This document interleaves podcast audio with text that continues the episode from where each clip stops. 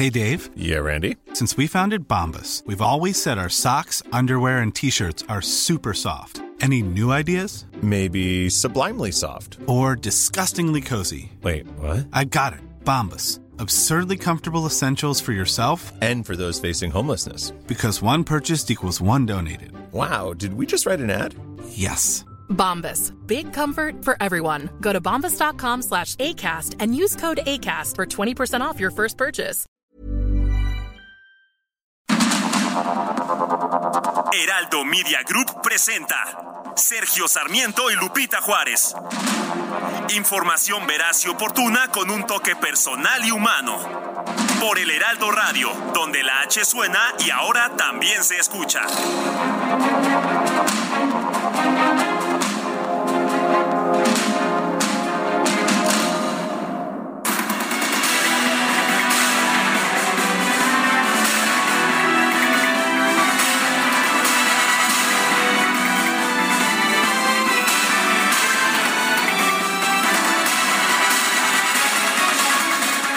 Pues no se arredra el juez a pesar de que el presidente Andrés Manuel López Obrador decidió desacatar el fallo del juez primero de distrito en el estado de Yucatán, eh, suspendiendo de manera definitiva la continuación de las obras de construcción del tramo 5 del tren Maya.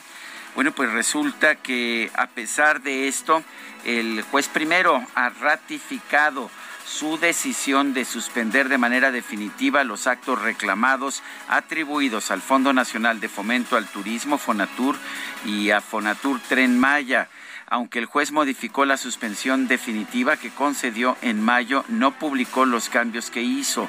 Fijó audiencia para el próximo primero de agosto y ya con un informe detallado de las autoridades responsables de la obra del tren Maya podrá verificar el estado que guarda la suspensión definitiva que concedió el pasado 30 de mayo.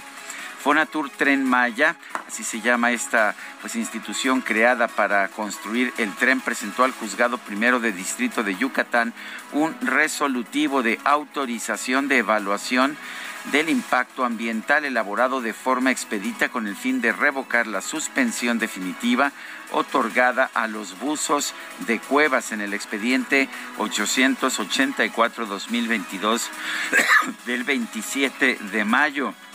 La suspensión definitiva que se mantiene vigente la concedió el juez Novelo a un grupo de buzos que presentó una demanda alegando que las obras en el tramo 5 provocan un daño irreversible en el complejo sistema de cavernas, cenotes y ríos subterráneos de la zona. Esta suspensión ordenó al gobierno que suspenda o paralice cualquier acto que tenga como finalidad la continuación de la construcción del tramo 5 sur del proyecto Tren Maya. Sin embargo, el presidente López Obrador informó el pasado 19 de julio que optó por declarar como tema de seguridad nacional las obras del Tren Maya, ya que el tiempo que llevaba parada la obra nos estaba significando un alto costo al presupuesto. El mandatario federal estimó que pese a los atrasos el tren estará en funcionamiento en 2023 como lo prometió originalmente.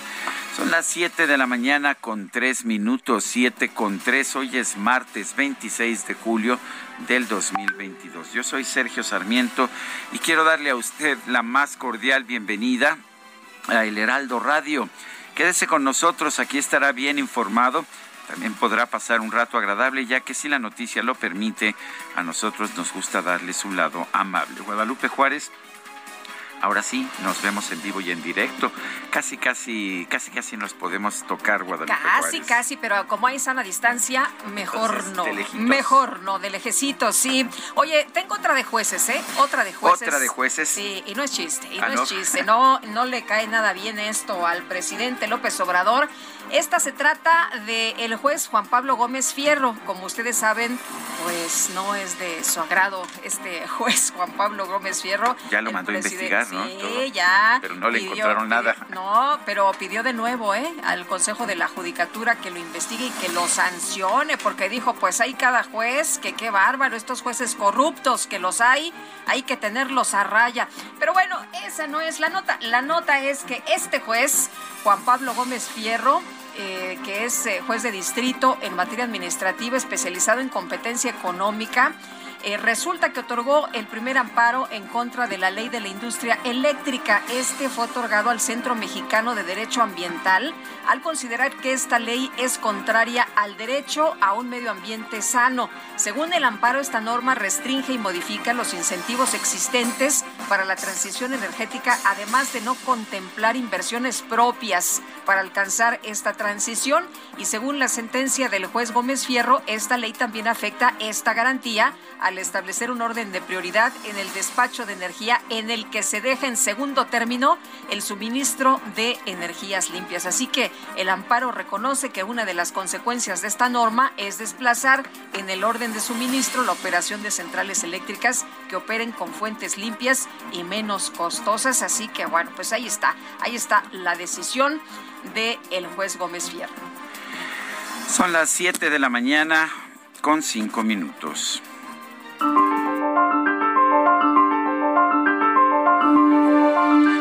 Bueno, vamos a, vamos a la frase del día esta mañana. La frase es de pues, uno de mis escritores favoritos, Frédéric Bastiat.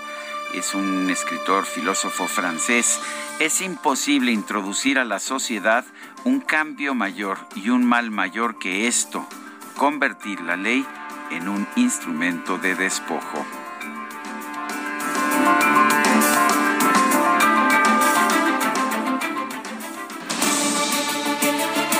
Bueno, las preguntas, ya sabe usted que nos gusta preguntar. Ayer por la mañana hice la siguiente pregunta en este espacio. ¿Piensa usted que el TEMEC obliga a dar el mismo trato a todas las empresas, incluyendo a Pemex y la Comisión Federal de Electricidad? Nos dijo que sí, 84.8%, que no, 9.9%, quién sabe, 5.3%. Recibimos en total 4.513 participaciones. La que sigue, por favor. Bueno, se levanta con ganas de andarme persiguiendo el DJ Kike, pero no importa, DJ Kike, ya estoy preparado con mi pregunta para esta mañana que ya coloqué en mi cuenta personal de Twitter. La pregunta es la siguiente. ¿Está justificado el presidente en ordenar la ocupación inmediata de predios sin expropiación previa para construir el tren Maya? Nos dice que sí hasta este momento 6%, que no 92.3%, no sabemos 1.7%. En 33 minutos hemos recibido 649 votos. Destacadas de El Heraldo de México. Y ya está con nosotros aquí en la cabina, ella sí, en vivo y a todo color, a todo color. Itzel González, ¿cómo estás? Muy buenos días. Buenos días, Lupita, Sergio, queridos destacalovers. Ahora sí, los tres en cabina, juntitos, tres es multitud. Yo por eso nada más vengo un ratito para mantener la sana distancia en esta hermosa cabina, la más bonita, por lo menos la más bonita de aquí de la ciudad. Muy bella, muy bella, sí. Información, Sergio y Lupita. Ay, Itzel, ay, Itzel. A trabajar, Itzel, Yo a que, trabajar. yo que quiero seguir platicando, pero sí Ponte viene cargado. pila. Así es, viene cargado el Heraldo de México, así que comenzamos con las destacadas. En primera plana, Tren Maya mantiene juez la suspensión del tramo 5. En tanto, Andrés Manuel López Obrador asegura que categoría de seguridad nacional se dio por injerencia de Estados Unidos en asociaciones que buscan frenarlo. País contra Ley de Industria Eléctrica otorgan el primer amparo. La resolución del juez se originó por recurso que promovió el Centro Mexicano de Derecho Ambiental. Ciudad de México para mujeres habilitan asterisco 765 línea de emergencia. Se denomina SOS Mujeres y brindará un servicio inmediato a quienes estén en inminente peligro. Estados, salud pública detectan en 11 estados viruela símica. Son ya 60 casos del virus en territorio mexicano. Buscan definir estrategia de vacunación para prevenir la enfermedad. Orbe, en Canadá, Papa pide perdón a indígenas. Habló de su tristeza y vergüenza por el papel de la iglesia en el abuso de niños. Meta Puma, cerca debut de Dani, ya con su visa de trabajo, está listo para jugar ante el Mazatlán. Y finalmente, en mercados para Moody's perciben posible recesión en 2023. México puede caer en contracción y enfrentar una prolongada inflación. Lupita, Sergio, amigos, hasta aquí las destacadas del Heraldo. Feliz martes. Igualmente, Itzel, gracias. Buenos días. Son las 7 de la mañana con 10 minutos. Vamos a un resumen de la información más importante. Llegó el ahorro. 3x2 en todas las salchichas y tocinos empacados. Y además, 3x2 en todos los quesos Filadelfia, Lala, Food, Nochebuena y La Villita. Sí, 3x2. Con Julio, lo regalado te llega. Solo en Soriana. A julio 26. Aplican restricciones. Ahora sí, vamos al resumen de la información de este martes 26 de julio del 2022. El juez federal Adrián Novelo Pérez rechazó revocar la suspensión definitiva que ordena detener las obras del tramo 5 sur del tren Maya. Sin embargo, confirmó que hizo cambios a su fallo, los cuales no se dieron a conocer. El ex candidato presidencial del PAN, Ricardo Anaya, denunció que el tren Maya representa un ecocidio, un tiradero de dinero y un reflejo del autoritarismo del presidente López Obrador es un ecocidio y un tiradero de dinero. El gobernante que no respeta la ley, por definición, es un autoritario. Y eso es López Obrador. Y esta frase lo pinta de cuerpo entero. Y que no me vengan a mí con ese cuento de que la ley es la ley. O sea, tenemos un presidente autoritario. A través de Twitter, la comisionada presidenta del INAI, Blanca Lilia Ibarra, rechazó que su sueldo sea más alto que el del presidente Andrés Manuel López Obrador, como lo aseguró ayer el titular de la Procuraduría Federal del Consumidor, Ricardo Sheffield. ¿Qué hizo Sheffield? ¿En qué se equivocó? Espero que no lo vayan a poner en quiénes quieren las mentiras. Comparó el sueldo neto del presidente, esto es una vez que se le quitan todos los descuentos, los impuestos, etcétera, con el sueldo bruto de la comisionada presidenta del INAI. el secretario de Gobernación, Adán Augusto López, sostuvo reuniones de trabajo con el director general del IMSO, Robledo, el secretario de la Federación de Sindicatos de Trabajadores al Servicio del Estado, Joel Ayala, y el coordinador de Morena en la Cámara de Diputados, Ignacio Mier, para revisar la agenda en temas nacionales y legislativos. Por otro lado, el secretario Adán Augusto López se reunió con los gobernadores de Chihuahua y Michoacán, María Eugenia Campos Galván y Alfredo Ramírez Bedoya. Y el dirigente nacional de Morena, Mario Delgado, ofreció entablar un diálogo con los legisladores que denunciaron que algunos aspirantes a la candidatura presidencial del partido hacen uso indebido de recursos públicos. ¿Pero qué cree usted? Les dijo, bueno, sí, pero a ver, ¿dónde están las pruebas? No vamos nosotros a cargarnos para ningún lado. Tenemos que garantizar siempre que haya condiciones de equidad, de transparencia, que haya eh, piso parejo para todas y cada uno de quien tiene aspiraciones. Entonces, pues yo invito a nuestros distintos liderazgos a tener un diálogo abierto. Mario Delgado también reconoció que es posible que los aspirantes presidenciales del partido lleguen a un acuerdo sobre el mecanismo para designar al abanderado de Morena en las elecciones del 2024. Y el dirigente nacional del PRD, Jesús Zambrano, aseguró que la jefa de gobierno de la Ciudad de México, Claudia Sheinbaum, debe ser inhabilitada ya que sigue promoviendo su imagen en distintos estados del país, a pesar de que las autoridades electorales le ordenaron no hacerlo. La jefa de gobierno, mientras tanto, rechazó que esté obligada a pedir permiso para realizar visitas a otros estados. En caso de que se lleve a cabo esta reforma y que le impulsen, ¿usted estaría dispuesta pues a pedirle permiso al Congreso para Pues es que no es necesario, está establecido por ley que es más de 15 días cuando no tiene que pedir permiso. Entonces son patadas de ahogado nada más lo que están dando porque no tienen nada que... Sin comentario. Bueno, por otro lado, la jefa de gobierno restó importancia a los recursos que preparan los diputados locales del PAN para pedir su separación del cargo por salir constantemente de la capital del país. Sí, pues pueden decir eh, cualquier cosa. Nosotros no hemos violado ninguna ley, ni estamos violando ninguna ley, estamos muy tranquilos y con el trabajo que estamos haciendo en la ciudad también. Un grupo de legisladores de Morena anunció que va a investigar un presunto complot en contra del presidente municipal de Reynosa, Tamaulipas, Carlos Peña Ortiz. La senadora Guadalupe Covarrubias aseguró que el gobierno estatal está involucrado en esta campaña. La última estrategia del gobernador Cabeza de Vaca, fiel a sus principios, es de perpetuar la corrupción hasta el final de su administración. En estos momentos está llevando a cabo una estrategia donde utiliza a las instituciones estatales para perseguir a las y los alcaldes de Morena. Su ambición es su fiel compañera y lo ha llevado a tomar la decisión de operar con distintos actores, como el Auditor Superior del Estado.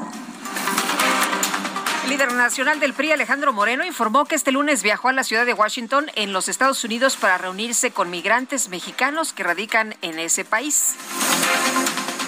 Un grupo de aproximadamente 2.000 migrantes indocumentados, principalmente de Venezuela, conformó una nueva caravana en el estado de Chiapas. Y el secretario de Relaciones Exteriores, Marcelo Ebrard, planteó contratar a personas originarias de Centroamérica en el sector turístico de Quintana Roo para resolver la escasez, dice, que hay de mano de obra en esa entidad. Vamos a tener también una reunión el subsecretario de América Latina y el Caribe con la empresa aquí en Quintana Roo, los empresarios, las empresarias, para ver lo que les hace falta de mano de obra y ver de qué manera los podemos apoyar para, eh, si, si es el caso, invitar inclusive a trabajadoras o trabajadores de nuestros países hermanos de Guatemala, Honduras, El Salvador, si fuera necesario, que coadyuven para que no tengamos falta de mano de obra, que parece ser que ya es un problema muy serio. Grupo de ejidatarios de Chimalhuacán bloqueó el circuito exterior mexiquense para denunciar que el gobierno federal no les ha pagado sus tierras, que fueron convertidas en área natural protegida. Y en Nuevo León, el director del agua y drenaje de Monterrey, Juan Ignacio Barragán, anunció la creación de un consejo técnico que definirá los nuevos precios de la tarifa del agua de la ciudad. Las autoridades de Guadalupe, Nuevo León, confirmaron que dos hombres armados robaron un camión con 1.600 garrafones de agua en la carretera Reynosa. Hoy esos garrafones valen más que casi cualquier otro producto. Y de acuerdo con cifras de Pemex, entre enero y junio de 2021 se registró un aumento del 32% en el robo de combustible en el país. A pesar de que ya no hay robo de combustible en el país, como usted recordará, bueno, pues hay un promedio de 4.300 barriles diarios.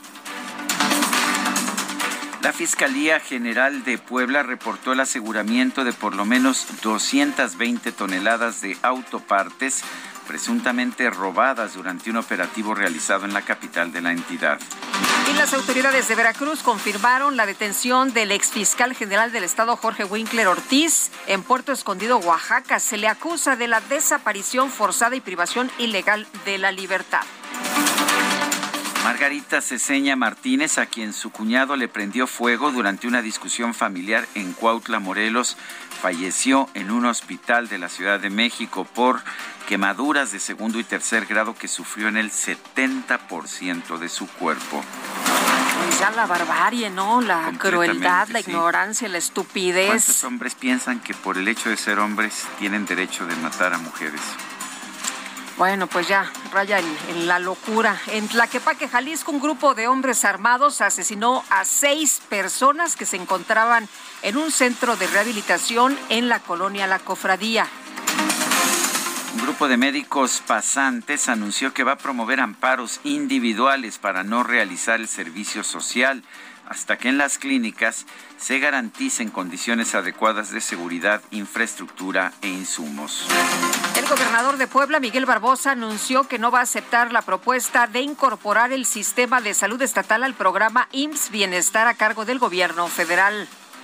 El Ejecutivo del Estado a esa intención, a esa ruta, a esa estrategia nacional de llevarse los sistemas de salud a Bienestar, desde aquí les digo, con nosotros que no cuenten. Vamos a defender el sistema de salud del Estado.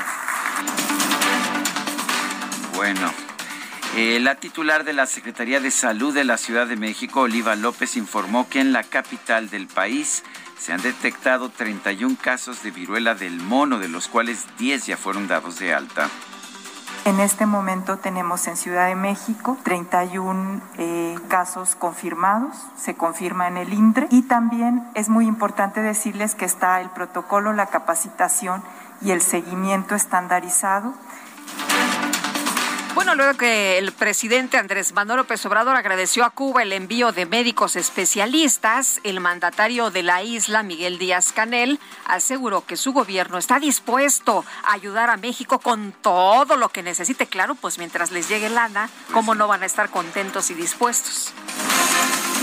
El Papa Francisco ofreció este lunes una disculpa a los pueblos indígenas de Canadá que sufrieron abusos en escuelas residenciales católicas y decirles de todo corazón que estoy profundamente dolido. Pido perdón por la manera en la que lamentablemente muchos cristianos adoptaron la mentalidad colonialista de las potencias que oprimieron a los pueblos indígenas. Estoy dolido. Pido perdón humildemente por el mal que tantos cristianos cometieron contra los pueblos indígenas. Bueno, y esta mañana el INEGI eh, señala que se registraron 35.625 homicidios dolosos en 2021. Sí, ya es la cifra, la cifra preliminar que da el INEGI. Esto es un descenso frente a los 36.773 de 2020. La tasa ponderada por población baja de 29 a 28 homicidios por cada 100.000 habitantes son las cifras de homicidios ya oficiales del INEGI reportadas en 2021. Y en información de los deportes, la Federación Mexicana de Fútbol dio a conocer que Maribel Domínguez y un integrante de su cuerpo técnico fueron separados definitivamente de la Selección Nacional Femenil Sub-20 por falta de liderazgo y conductas inapropiadas.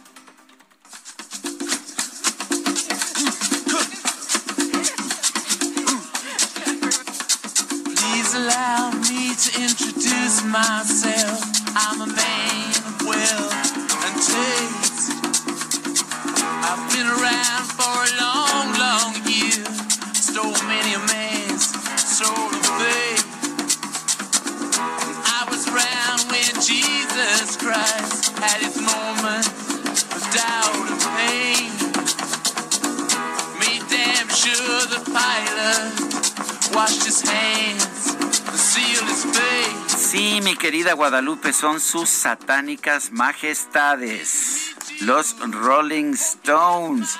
Y bueno, ya lo había yo prometido desde hace mucho tiempo. Hubo, hubo un intento de rebelión que fue pues sofocado con dinero, no hay de otra, no hay otra forma de decirlo, pero hoy es el cumpleaños número 79 de Sir Michael Philip Jagger. Y esto significa que hoy vamos a escuchar música de los Rolling Stones. Cumple 79 años ¡Qué bárbaro! Pero se, sigue moviendo como Jagger, como decía la canción. Sí, He moves like Jagger. Me mandaron una imagen de él en, la mañana, en la madrugada, de un concierto. ¡Qué bárbaro! ¡Qué bárbaro! Espectacular, ¿eh? Bueno. ¿Cómo baila? ¿Cómo se ¿Cómo baila? Es completamente espectacular. Bueno, está usted invitado a escucharnos, a escucharnos hoy porque vamos a tener música de los Rolling Stones con la voz de Mick Jagger, el cumpleaños. ¿Te parece bien, Guadalupe? Me encanta, me encanta la idea y pues vamos también a trabajarle, ¿verdad? Tenemos esto, esto que estamos escuchando se llama Sympathy for the Devil, simpatía por el el demonio, por el diablo, y es una de las razones por las que se conoce a los Rolling Stones por esta canción como sus diabólicas majestades. Te pasaste. Se oye bien, se oye bien para empezar esta mañana y también estaremos, quédese con nosotros porque estaremos escuchando diferentes voces de nuestros compañeros reporteros urbanos, la de Gerardo Galicia, por ejemplo, allá en la zona oriente. Gerardo, ¿qué tal? Buenos días. Así es, Lupita, Sergio, excelente mañana, roqueando y manejando sobre la calzada Ignacio Zaragoza. Y para nuestros amigos que van a utilizar esta vía. Hay que tomarlo con paciencia, van a encontrarse ya con bastantes conflictos viales y dejan atrás la zona de la avenida Gelatao, Telecomunicaciones y se dirigen hacia la avenida Canal de Río Churubusco. Hay que recordar que por el servicio provisional de los camiones RTP de la línea 1 del sistema de transporte colectivo Metro, tenemos reducción de carriles sobre los centrales de Zaragoza a partir de Canal de Río Churubusco, así que no se confíen, de preferencia busquen los eh, de extrema izquierda para poder avanzar de manera mucho más rápida hacia la zona del circuito bicentenario o como posible opción buscar la avenida 8 General Francisco Morazán, una vez dejando atrás Churubusco se avanza bastante. Gracias Gerardo Galicia, vamos a una pausa.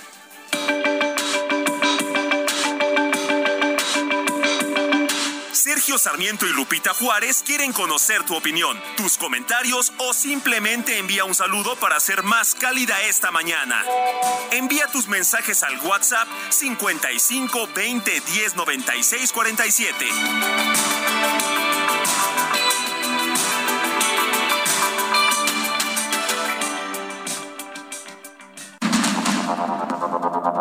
Continuamos con Sergio Sarmiento y Lupita Juárez por el Heraldo Radio.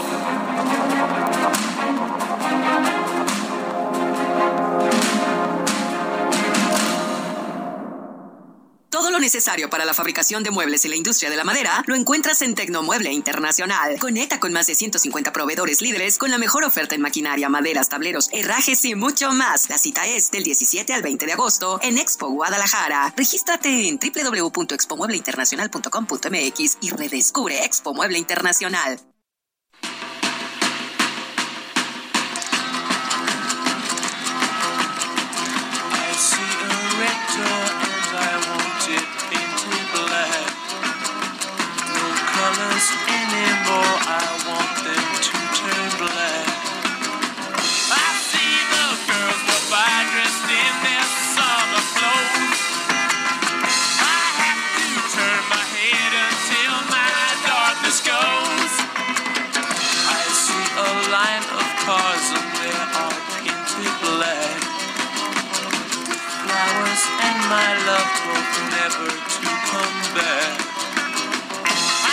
Efectivamente, estamos escuchando a los Rolling Stones. Esta es un clásico, Píntalo de Negro.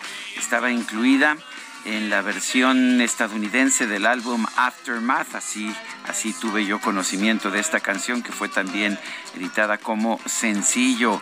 Fue uno de los grandes éxitos de los años 60 de los Rolling Stones. La canción se lanzó en 1966. Estamos escuchando música interpretada por Mick Jagger y ya Guadalupe me mostró pues unos videos de este hombre que hoy cumple 79 años, ¿verdad? Ni se le nota, ¿eh? No, ¿verdad? No, no, no. este, y luego esta agilidad que tiene en el escenario, qué bárbaro. La verdad es que le mandamos un abrazo, eh, Sergio. Andaba por ahí paseando, de vacaciones, ya sabes. En eh, Europa anda, este, a veces anda de gira y, y, luego se da sus vueltecillas y luego la gente se lo encuentra en la calle y se saca fotos y es la locura, la locura. ¿Y qué nos dice la letra? Me dice nuestra radioescucha Marta Macías que la letra da mucho que pensar pero que la música es extraordinaria. Eh, y dice, I see a red door, veo una puerta roja y quiero pintarla de negro. No quiero más colores, quiero que todos se vuelvan negros. Veo a las chicas pasar vestidas en sus ropas de verano y yo volteo la cabeza porque estoy esperando que mi oscuridad desaparezca. Sí, es la letra de Mick Jagger. Usualmente la música la escribía Keith Richards, guitarrista de los Rolling Stones, la letra Mick Jagger, aunque juntos trabajaban las canciones.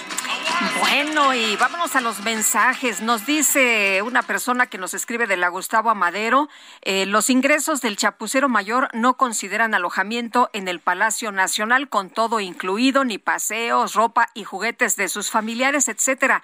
Así nos eh, comenta esta mañana Abraham Álvarez de Santa Rosa. Bueno, pero ni siquiera es eso, hay que comparar peras con peras y manzanas con manzanas. Si vas a comparar el sueldo bruto de una persona, tienes que compararlo con el sueldo bruto de la otra persona y no comparar el sueldo bruto de una persona con el sueldo neto de otra persona. El sueldo neto siempre es 30%, 30% o más. Así que no mientan, por favor. Bueno, Amy Shehoa sobre el despojo ilegal y la no suspensión de las obras del tren Maya. ¿Qué podemos realmente hacer para obligar al presidente a que cumpla la ley o nos resignamos a la dictadura? Saludos cariñosos. Eh, también nos escribe Jorge Iván Ramírez, dice, hoy es mi cumpleaños, ah, sería estupendo, un abrazo de mi equipo favorito, pues hasta dos. Eh, Jorge Iván, le mandamos aquí de parte de todo el equipo, le deseamos que tenga un muy buen día, que lo disfrute y un gran año para usted. Son las 7 de la mañana con 35 minutos.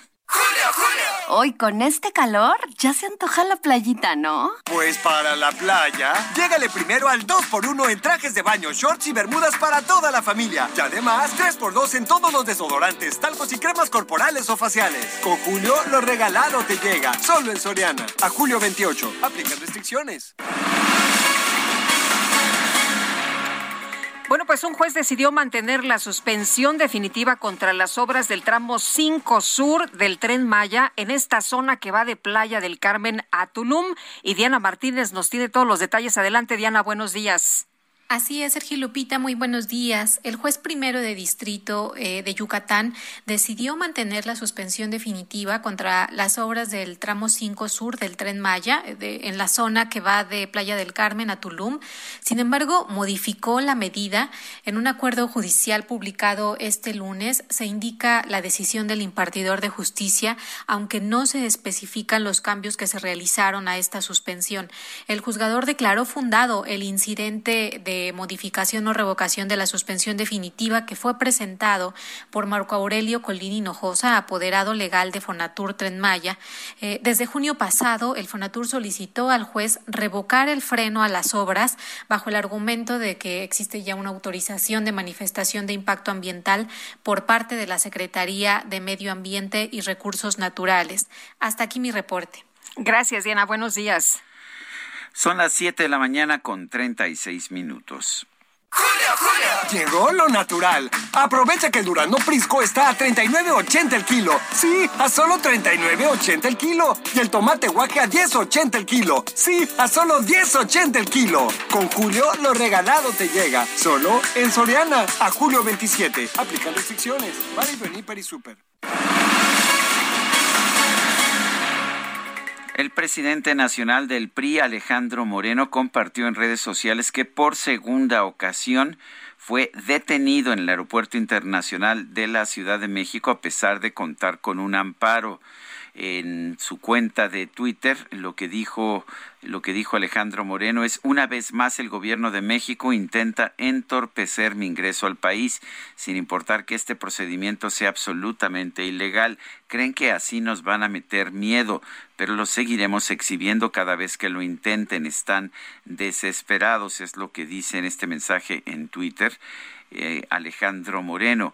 Moreno narró en sus redes sociales que cuando llegó a la terminal aérea de México proveniente de Washington fue objeto de un acto de intimidación y amedrentamiento por parte de los agentes del Instituto Nacional de Migración. Es increíble que este gobierno no respete la ley, dijo, no respete los derechos humanos, no respete las garantías de ningún ciudadano y por eso estamos denunciando todo lo que está ocurriendo. Eso es lo que dice Alejandro Moreno. Eh, continúa una vez más molestando con pretextos, con mentiras, sin documentos, y ahí nos tuvieron retenidos. Tuvimos que aplicar y darles a conocer la ley para que nos dejaran poder seguir el libre tránsito. No nos van a callar, este gobierno no nos va a asustar, no nos van a intimidar y los vamos a seguir denunciando ante todos los organismos internacionales para que pongan los ojos sobre México, porque romper el régimen democrático. Mexicanos no lo permitamos. Cada día somos más. Cada día somos miles y millones los mexicanos los que sabemos que Morena es una tragedia y una desgracia para México. Así concluyó uno de los dos videos que compartió por medio de sus redes sociales. Bueno, y por otra parte, ayer que se dieron a conocer estas informaciones de que eh, pues los, los que son eh, vivales y que ganan más que el presidente, el día de ayer en la mañanera por parte de Ricardo Sheffield, el eh, funcionario de, de Profeco, bueno, pues hubo muchos que dijeron, oiga, está usted equivocado, entre ellos la comisionada presidenta del Instituto Nacional de Transparencia, Acceso a la Información y Protección de Datos Personales, Blanca Lilia Ibarra, que aseguró que su salario está por debajo del que percibe el presidente. A través de su cuenta de Twitter, la funcionaria citó el manual de percepciones de las personas servidoras públicas del INAI para el ejercicio fiscal 2022, que se publicó en el Diario Oficial de la Federación, por cierto, en febrero, en el que se establece que su salario mensual neto es de 106.630 pesos. Ningún comisionado del INAI, como pares que somos, tenemos un ingreso neto mayor al presidente de la República, fue lo que aseguró, aseguró y durante la conferencia de Palacio Nacional, el Procurador Federal del Consumidor, Ricardo Sheffield, informó acerca de los funcionarios de los órganos autónomos que dijo ganan más que el presidente y le atribuyó a Ibarra un salario mensual de 151.300 pesos y lo comparó con los 136.700 pesos que dijo percibe el presidente. Sin embargo, las percepciones del presidente referidas por el procurador corresponden al, al salario que es un salario neto, mientras que el bruto es de 162.311 pesos. Así que no mientan y no digan verdades a medias. Son las 7 de la mañana con 40 minutos. Emprendedores, consultores, proveedores e inversionistas que busquen expandir su visión de negocio. Expo Franquicias regresa a Guadalajara este 2 y 3 de septiembre. Modelos de franquicias más exitosos en una sola sede. Expo Guadalajara, única a nivel internacional. Estás a un clic tu registro en www.expofranquiciasguadalajara.com. Pues a pesar de la presión del presidente de la República, quien ha decretado que el tren Maya es una obra de seguridad nacional, el juez federal Adrián Novelo Pérez rechazó revocar la suspensión definitiva que había ya otorgado para detener las obras del tramo 5 sur del tren Maya. Dijo que hizo cambios a su fallo, no los dio a conocer, sin embargo. Gerardo Carrasco es abogado, especialista en amparo y litigio administrativo. Licenciado Carrasco, gracias por tomar nuestra llamada. La primera pregunta, cuando el presidente anunció que estaba convirtiendo el tema del tren Maya en un asunto de seguridad nacional y que pues las obras iban a continuar, dijo que no estaba cometiendo un desacato. ¿Realmente es eso? ¿No hay un desacato en el caso de esta suspensión definitiva?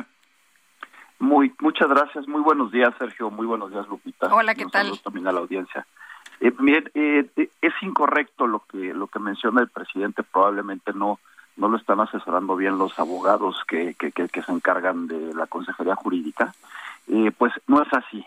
O sea, si bien existe la Ley de Seguridad Nacional, tenemos un Consejo de Seguridad Nacional, hay ciertos supuestos por los cuales eh, se pueden declarar instalaciones estratégicas, ciertos eh, eh, pues ciertos bienes, muebles e inmuebles eh, necesarios para defender la soberanía de México. Eh, esto no aplica por lo que hace a un proyecto de infraestructura que únicamente lo que pretende es pues ser una especie de conexión de turística y de transporte de turismo en la península de Yucatán, en el sureste del país, no en primer lugar. En segundo lugar, la propia ley de seguridad nacional, cualquiera que se meta a la ley y, revise el artículo cuarto de la misma, pues puede eh, ver que eh, la seguridad nacional no se encuentra por encima de todo. Eh, al contrario, la, la seguridad nacional está subordinada a ciertos principios jurídicos, dentro de ellos el principio de legalidad y el respeto total a los derechos fundamentales y a las garantías individuales. ¿no? Esto quiere decir que la seguridad nacional no se encuentra por encima de cualquier principio legal o cualquier resolución judicial, eh, pues el poder eh, ejecutivo no revisa al poder judicial, es al revés. Los actos de la Administración Pública Federal pueden ser sometidos a revisión judicial y lo que diga un juez de distrito, por ejemplo, en estas órdenes de suspensión de la obra, tiene que ser acatado, ya sea el presidente, ya sea el ejército, ya sea el Consejo de Seguridad Nacional, tienen que acatar estas órdenes. No puede motu propio declarar seguridad, declararse de seguridad nacional determinada obra para pasar por encima de órdenes judiciales. Hay un orden jurídico en México y pues eh, hay una división de poderes y esto tiene que acatarse de esa manera. Probablemente al, presidente no le informaron de manera correcta a sus asesores legales. Eh, Gerardo, ¿qué es lo que significa entonces eh, esta orden de, del juez? ¿Se tienen que suspender las obras a pesar de lo que quiere el presidente, que ayer decía que pues la obra va a estar en el año que él dice, en el 2023, sin excusa ni pretexto, y que estos son dilaciones y que esto es un tema de grupos? Eh, de mexicanos que están pagados por intereses de los Estados Unidos? Es que no importa de quién sea interés interponer orden, eh, procedimientos judiciales o conseguir órdenes judiciales de suspensión, si así lo decide un tercero imparcial, que es un juez de distrito, que es el Poder Judicial de la Federación, aunque no vaya con las intenciones eh, políticas del gobierno en turno, tienen que acatar esas resoluciones, porque bien lo indica la ley de amparo, es un delito que se castiga con cárcel el violar o no respetar una suspensión eh, judicial, una orden judicial es un delito que se puede castigar entre seis, tres y seis y, nueve años de prisión. Entonces tienen que tener cuidado ahí eh, la Administración Pública Federal, porque, pero que, que, que también es muy delicado, que pues quienes terminan ejecutando esas órdenes verbales de los servidores públicos de los del más alto nivel, pues son funcionarios de medio nivel. Y esos son, hablando de trenes, los que van a ser echados a las vías del tren al momento en el que tengan que eh, hacerse persecuciones del orden penal, porque pues alguien tiene que pagar por la comisión de un delito de, desacato de una orden judicial.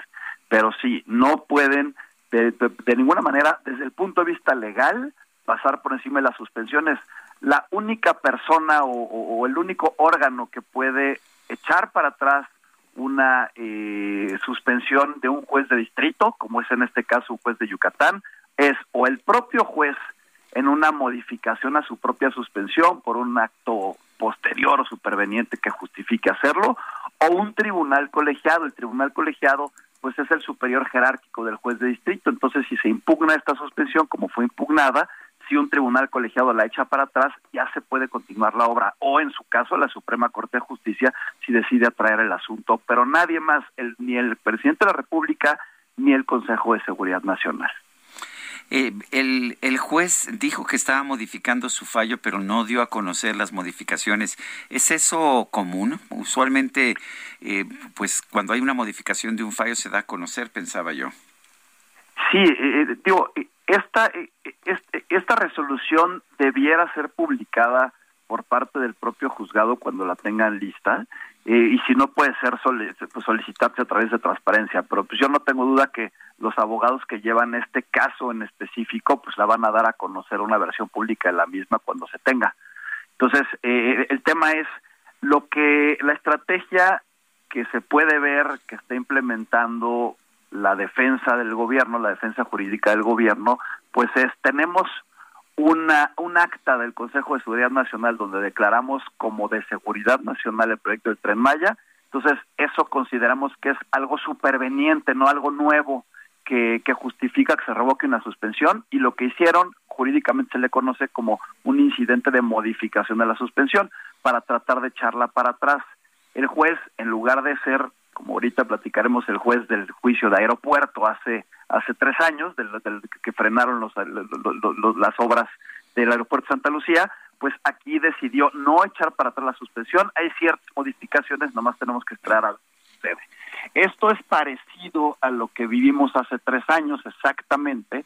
Eh, por los 150 amparos que se interpusieron en contra del inicio de las construcciones del aeropuerto Santa Lucía. Yo en su momento recordarán participé abiertamente y, activamente como parte de los abogados del, colectivo No Más Derroches, ¿no? Que logramos esas, pues más de una docena de suspensiones en contra de Santa Lucía. Ahí fue fabricado igual, eh, pues un oficio similar donde declaraban como instalación estratégica una idea, un proyecto de aeropuerto, lo cual es jurídicamente absurdo.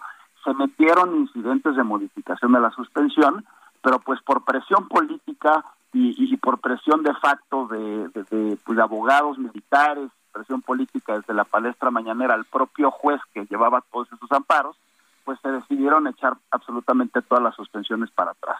Fue un caso similar, pero pues aquí la ventaja es que estamos viendo que por lo menos el juez de distrito de Yucatán no está cediendo a este tipo de presiones, no ha revocado esta suspensión.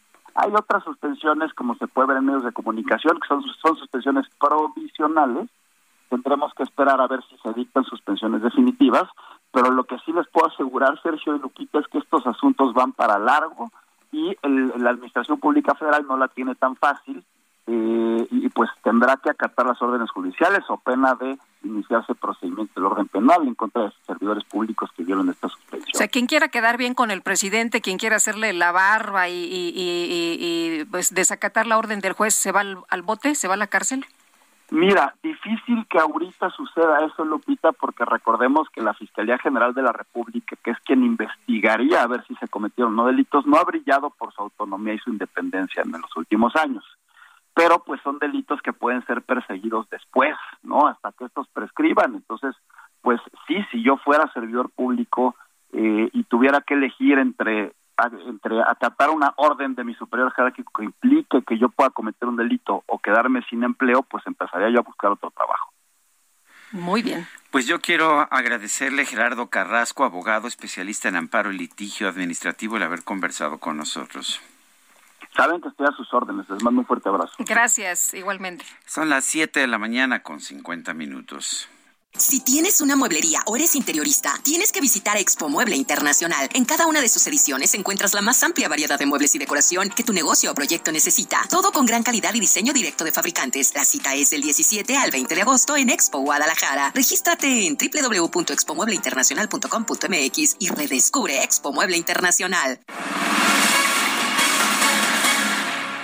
Bueno, pues Morena presentó los cuatro perfiles de los que se va a elegir al candidato para la elección, eh, para pues eh, la votación del Estado de México en 2023. Y Elia Castillo nos tienes todos los detalles. Cuéntanos quién son o quiénes son los felices ganadores. Muy buenos días, Lupita, Sergio, los saludo con gusto. Ustedes el auditorio, bueno, pues sí les comento que los cuatro finalistas que participarán en la encuesta eh, pues final con, con la que Morena definirá su candidato o candidata a la gubernatura del Estado de México eh, son Delfina Gómez, Higinio Martínez, Horacio Duarte y Fernando Vilchis. En conferencia de prensa, el dirigente nacional de Morena, Mario Delgado, pues anunció quiénes serán estos finalistas que participen en la última encuesta luego del proceso que llevó a cabo el partido de selección eh, de estos 68 aspirantes que se inscribieron para participar en este proceso. Así que será la secretaria de Educación, el titular de la Agencia Nacional de Aduanas de México y el alcalde de Catepec con licencia Fernando Vilchis, así como el senador pues Virginia Martínez, quienes participen en esta contienda, en esta última encuesta para definir quién será el candidato presidencial en el Estado de México por parte de Morena. El Delgado señaló que a más tardar el 10 de agosto se darán a conocer los resultados y luego de esto, bueno, pues iniciarán el proceso para la selección del candidato en Coahuila. Les comento que en este sentido, bueno, pues Mario Delgado también habló del tema eh, de los presidenciales, de las llamadas corcholatas. El dirigente pues abrió la puerta para que los presidenciales eh, lleguen a un acuerdo sobre el proceso de la encuesta con la que se define el candidato presidencial del partido para 2024, aprovechando justamente el Congreso Nacional previsto para septiembre próximo. Lo anterior, bueno, pues en respuesta a los cuestionamientos sobre el acuerdo que propone el grupo de morenistas que apoyan al secretario de, Relaciones Exteriores, Marcelo Ebrard, eh, a fin de que los aspirantes pues lleguen a un acuerdo de piso parejo de encuestas transparentes y públicas en las que cada uno elija una casa encuestadora y además pues haya otra que vigile el proceso. En este contexto, pues Mario Delgado lo llamó a la civilidad y al diálogo y a manera de indirecta señaló que el pronunciamiento de diputados o senadores, eh, pues o hacerse la víctima, incluso dijo, no influirá en el proceso ni en la decisión de la ciudadanía que señaló, pues son los que van a decidir y no se dejan engañar. Esto fue lo que comentó ayer en conferencia de prensa Mario Delgado. y es el reporte que les tengo. Gracias, muy buenos días. Hasta luego, Elia. Muy buen día. El presidente nacional del PAN, Marco Cortés, adelantó que su partido no tendrá alianzas en las elecciones para renovar a gobernadores en el Estado de México y Coahuila. Misael Zavala, adelante. Buenos días, Sergio. Buenos días, Lupita. Efectivamente, pues en una conferencia de prensa, el líder nacional de Acción Nacional, Marco Cortés, dijo que aún no reciben la petición formal de conformar una alianza por parte tanto de los consejos estatales como el Congreso Estatal de Acción Nacional, tanto en el Estado de México como en Coahuila. En ese sentido, dijo que su partido está preparado para enfrentar solo y sin alianzas las elecciones para renovar al gobernador en estas dos entidades. Y es que para que pueda haber una coalición electoral debe venir del Estado, es decir, los propios eh, consejos, tanto Congreso estatal, pueden ser, eh, pues, eh, tienen que ser consultados para que eh, ellos mismos hagan esta petición formal al Comité Ejecutivo Nacional del PAN. Sin embargo, aclaró que si el albiazul define ir sin coalición, pueden ir con sus propias cartas y en este sentido Marco Cortés pues únicamente habló de Enrique Vargas del Villar como un posible aspirante para la gubernatura del Estado de México y pues lo calificó que ha venido haciendo un trabajo excepcional, un trabajo constante para... Gracias, Misael Zavala. Vamos a una pausa.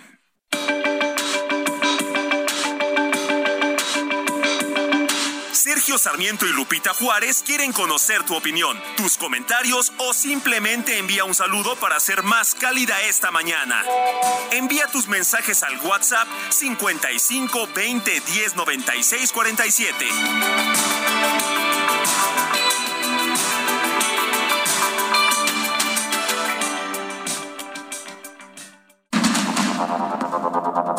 Continuamos con Sergio Sarmiento y Lupita Juárez por el Heraldo Radio.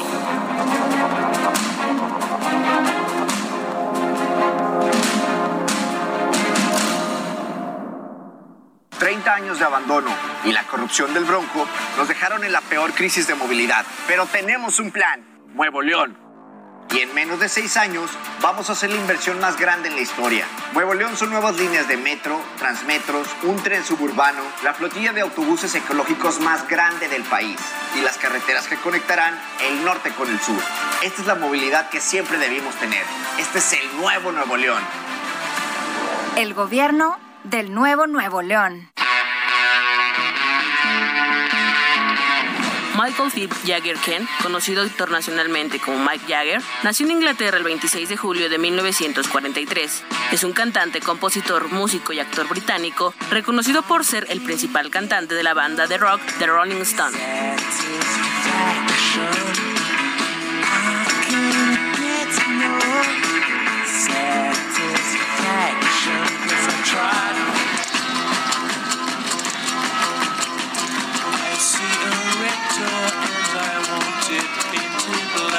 Su carrera engloba más de cinco décadas y ha sido descrito como uno de los cantantes más populares e influyentes en la historia de la música contemporánea.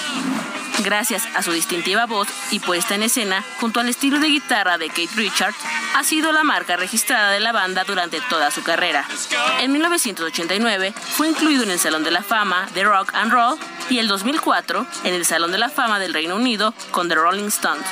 Como miembro de los Stones y como músico solista, alcanzó el número de uno de las listas de sencillos de Reino Unido y de los Estados Unidos con 13 sencillos, el top 10 con 32 sencillos y el top 40 con 70 sencillos.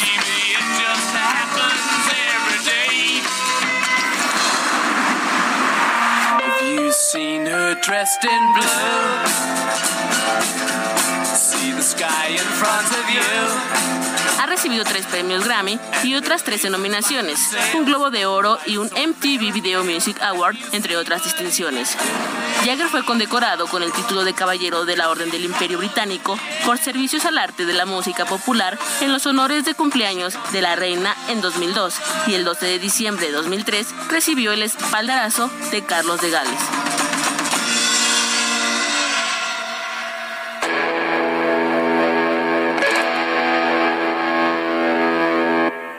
¿Tienes una mueblería o eres interiorista? Tienes que visitar Expo Mueble Internacional. En cada una de sus ediciones encuentras la más amplia variedad de muebles y decoración que tu negocio o proyecto necesita. Todo con gran calidad y diseño directo de fabricantes. La cita es del 17 al 20 de agosto en Expo Guadalajara. Regístrate en www.expomuebleinternacional.com.mx y redescubre Expo Mueble Internacional.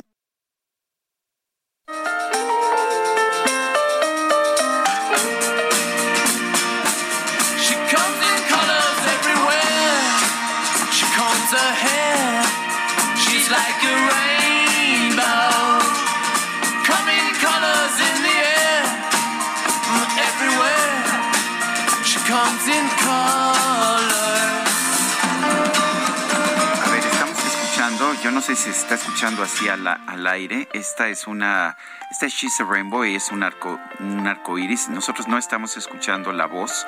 No sé si sea nada más aquí en cabina. Sí, así se escucha afuera. Es que eh, por alguna razón, como es una grabación de estas ah, estereofónicas de los años 60, a veces pasa eso que está por un canal la, la voz, por otro canal la instrumentación. Eh, tú no la escuchas, ¿verdad, Lupita? No, no, no, no escucho. Bueno, muy bien, pero me dicen que en cabina sí se está escuchando, así debe estar saliendo al aire. Bueno, estamos escuchando música de los Rolling Stones porque es el cumpleaños número 79 de Mick Jagger. She's a Rainbow. Eh, es una canción también de los años 60, pero que procede de un momento en que los Rolling Stones dejaron de tocar tanto música de rock y empezaron a experimentar como estaban haciendo los Beatles con ah, pues música un poco más psicodélica, eh, música que tenía instrumentaciones más refinadas, más complejas y esta canción me parece que es uno de los ejemplos de esa transformación de los Rolling Stones allá en los años 60. Después ya regresarían otra vez al, al rock and roll clásico.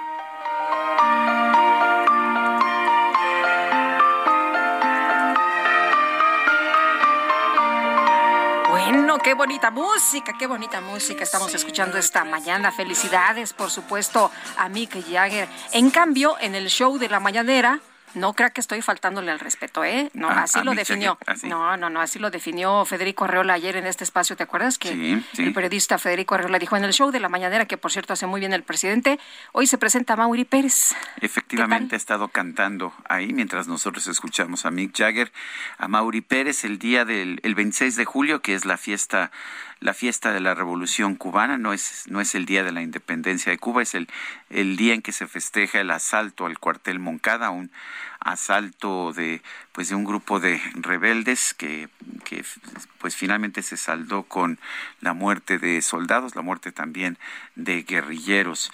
Eh, y bueno, se presenta a Mauri Pérez hoy en la mañanera. También tengo entendido que va a estar en un concierto gratuito en el Zócalo, ¿no es así? Creo que sí, tengo entendido que sí. Oye, eh, nos dice una persona de nuestro auditorio, muy buenos días a todos en el Heraldo, excelente día, Sergio Lupita, reciban un fuerte abrazo y ya me hicieron el día con mi artista favorito, con Mick Jagger, pero lo importante es felicitar a ese gran artista por su cumple, me gusta su energía y también cómo disfruta cantando. Pues sí, se le nota, ¿no? Se, no- se le nota. De hecho, me dice una persona del público que todos los días Mick se pone a ensayar una o dos horas como si estuviera en un show. Eh, y bueno, pues qué interesante, ¿no? Eh, solamente así puede estar porque realmente tiene 79 años, Sí, pero se mueve, se mueve como jovencito. Nos dice otra persona, yo aquí como más de 100 millones de mexicanos escuchando sus pláticas de cuánto ganan los funcionarios, siempre han ganado mucho, ganan lo que nunca veremos en toda la vida de trabajo honrado, más de 100 millones de mexicanos. Montalva es quien nos dice esto. Y nos eh, platica Auralia Mojica, si ahorita la jefa de gobierno no le importa infringir la ley, uy, qué miedo. Cuando, nos, eh, cuando Dios no lo quiera, está sentada en la grande. Saludos. 8 de la mañana con 8 minutos, ya se lo, eh, se lo habíamos adelantado en el resumen. Un juez especializado en competencia económica concedió un amparo en contra de la ley de la industria eléctrica. Vamos con Diana Martínez que nos tiene información. ¿Qué tal, Sergio Lupita? Muy buenos días. Un juez especializado en competencia económica concedió el primer amparo contra la ley de la industria eléctrica. Se trata del juez segundo de distrito en materia administrativa especializado en competencia económica, radiodifusión y telecomunicaciones, Juan Pablo Gómez Fierro, quien realizó un análisis con base en el derecho a un medio ambiente sano y concedió la protección de la justicia federal al Centro Mexicano de Derecho Ambiental. Con esta resolución se debe aplicar la norma que estaba vigente antes de que entrara en vigor la, reforma publicada el 9 de marzo de 2021. Gómez Fierro eh, señaló que una de las principales consecuencias de las disposiciones reclamadas, analizadas como, como un sistema, es desplazar la operación comercial de centrales eléctricas que pueden operar con fuentes de energía más limpia y menos costosa. También destacó que él está consciente en que la generación de energía eléctrica es importante desde un punto de vista económico sin embargo, las razones económicas para impulsar este sector no deben entrar en conflicto con las razones ambientales para disminuir el cambio climático. Hasta aquí mi reporte. Diana Martínez, muchas gracias. Muchas gracias por esta información. Son las 8 de la mañana, 8 de la mañana con nueve minutos. Eh, le decía yo temprano en la mañana que el INEGI dio a conocer sus cifras sobre homicidios dolosos correspondientes al 2021. Se registraron 35.625 homicidios en, durante todo el año pasado. Todavía son cifras preliminares, pero las cifras del INEGI eh, son cifras usualmente consideradas más completas que las que publica cotidianamente el Secretariado de Seguridad Nacional. Eh, la cifra representa una disminución sobre las 36.773 eh, muertes por homicidio doloso que se registraron un año antes.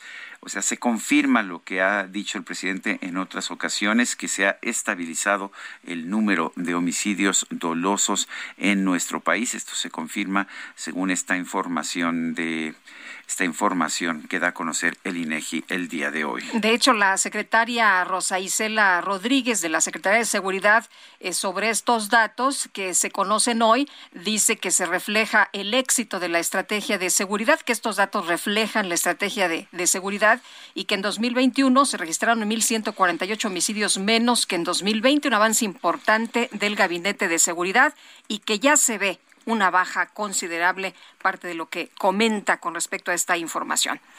Bueno, y un juez concedió un amparo contra la ley de la industria eléctrica y ha ordenado aplicar el estatuto que estaba vigente antes de que entrara en vigor la reforma publicada el 9 de marzo del 2021. Paul Alejandro Sánchez es experto en energías renovables y Paul, como siempre, nos da mucho gusto saludarte. ¿Qué piensas de esta decisión del juez? Buenos días.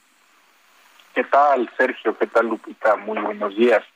Pues sí, eh, estas son, eh, digamos que una, la segunda de las dos vertientes sobre las cuales eh, se dieron los amparos con efectos generales. La primera fue eh, por temas de competencia económica, como bien señalaban, y la segunda, pues por un tema de protección al medio ambiente. Este amparo lo promovió SEMDA, eh, con tal de eh, mostrar la, el retroceso que tendría el país respecto a la implementación o aplicación de eh, la promoción de las fuentes renovables de energía y la, digamos la la prioridad que se le daría a las plantas de fuentes fósiles. Y en ese sentido es que el razonamiento que da el, el juez eh, respecto a este amparo tiene que ver ahora con la protección ambiental.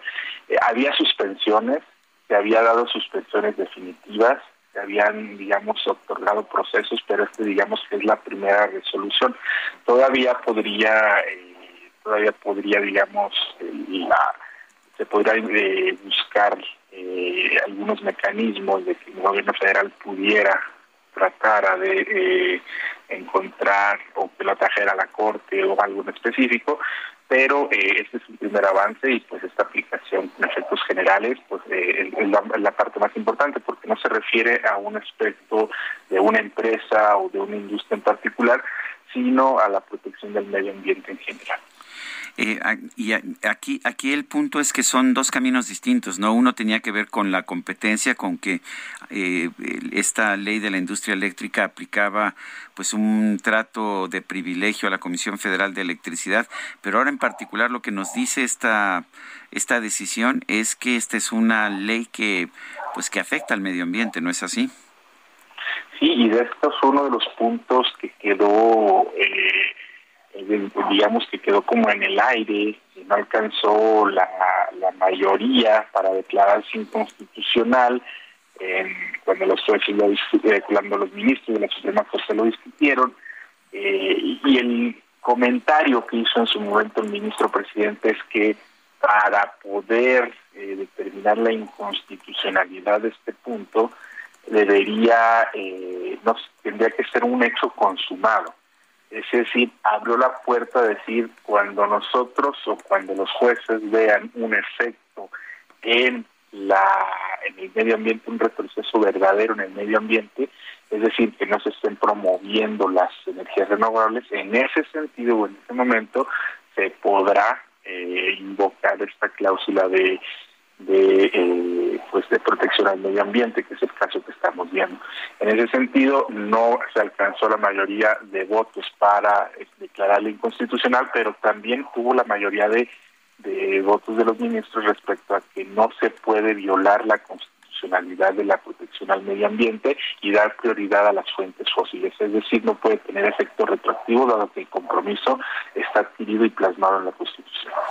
Ahora hemos visto un presidente que pues que no siempre acata las decisiones judiciales. ¿Qué puede ocurrir si pues simple y sencillamente no se acata? Es, es, es un tema muy delicado y muy importante, Sergio, porque eh, ya se ya se giró la orden, digamos, no de que se aplique la, la, ley, eh, pero en los hechos, en los actos, podría estarse haciendo eh, de manera furtiva y necesitaríamos tener datos y mecanismos para probar esto y esa va a ser la parte importante, ¿no? Que si puede que si a pesar de que se esté mandatando esto, se sigue despachando a las fuentes fósiles, se les sigue relegando a las fuentes de energía limpia, pudiera en el largo plazo eh, ser necesaria tener información y datos para solicitar ahora sí al, Poder Judicial eh, pues intervención respecto al no cumplimiento o no tratamiento de esto.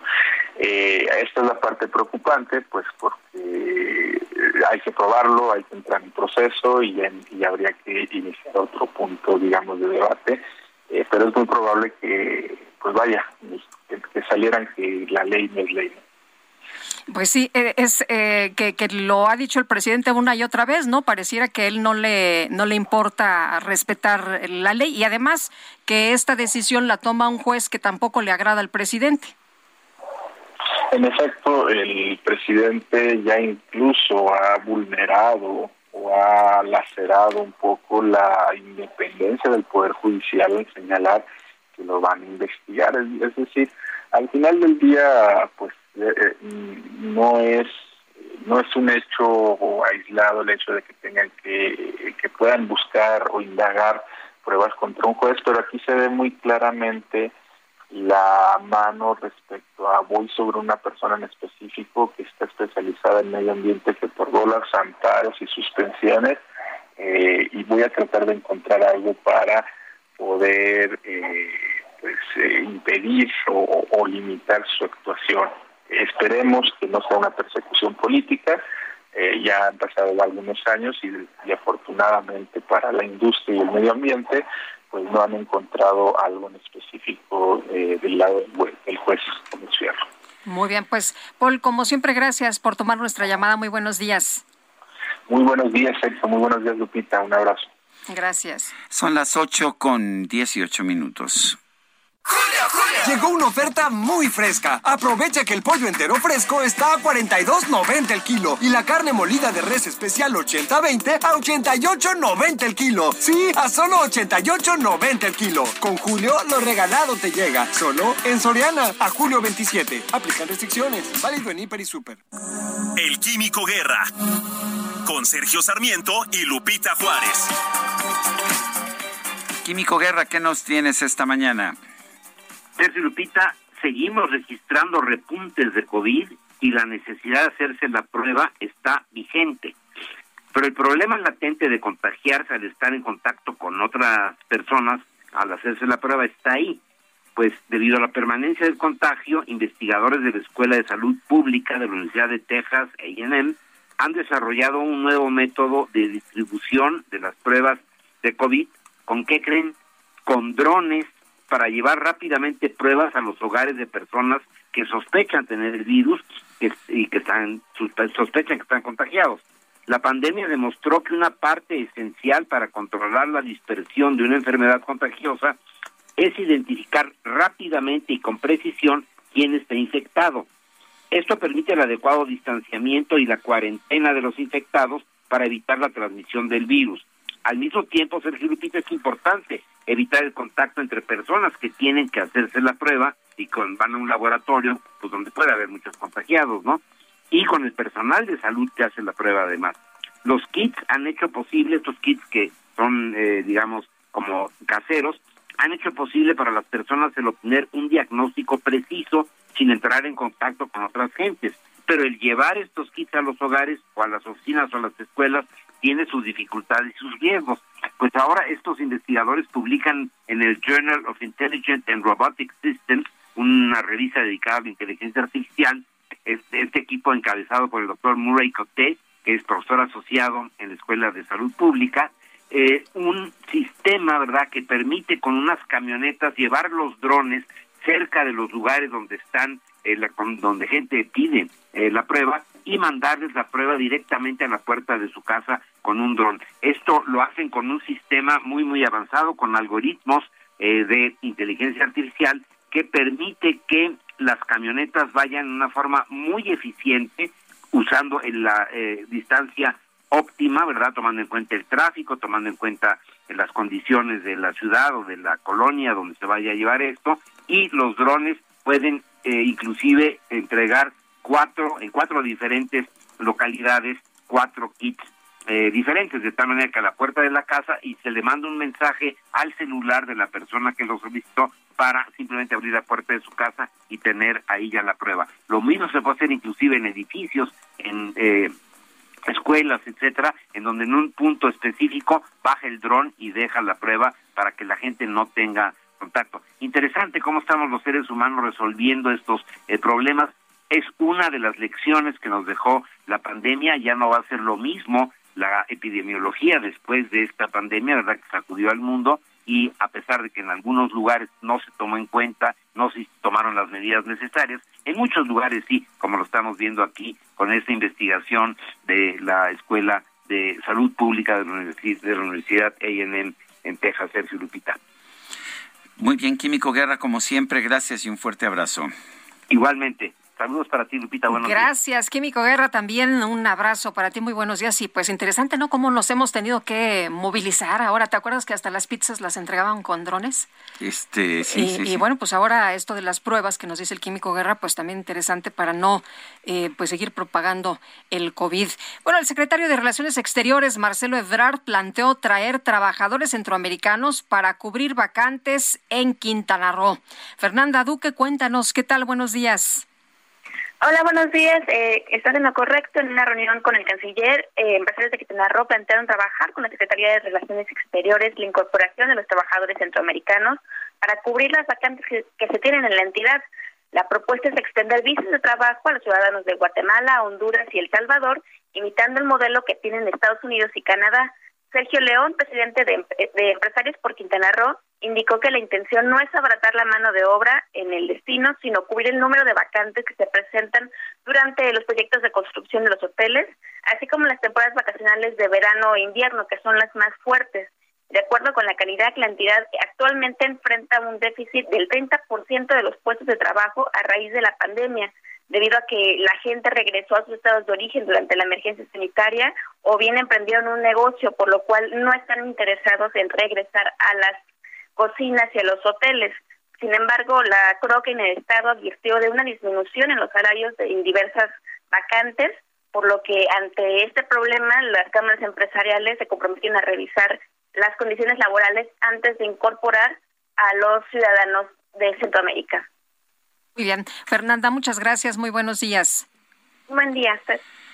El titular del IMSS, Robledo, anunció que está abierta la convocatoria para cubrir más de 10.000 vacantes para médicos especialistas en diferentes estados. Vamos a escuchar. Son en esta ocasión, es una modalidad permanente, son 10.454 plazas vacantes que están distribuidas entre las instituciones. El, más de la mitad, el 51%, se concentra de estas plazas en seis estados, en Veracruz, en Michoacán, en el Estado de México, en Chiapas, Tamaulipas, Oaxaca y Puebla, porque se le ha dado más énfasis a las plazas de difícil cobertura en esta ocasión. Pues esa es la voz de Zoe Robledo, el titular del Instituto Mexicano del Seguro Social. Nosotros vamos a hacer una pausa. Quiero recordarle nuestro número para que nos mande mensajes por WhatsApp. Es el 55 2010 96 47. En Twitter, arroba Sergio y Lupita, le recomiendo también arroba Heraldo de México. Vamos a una pausa y regresamos.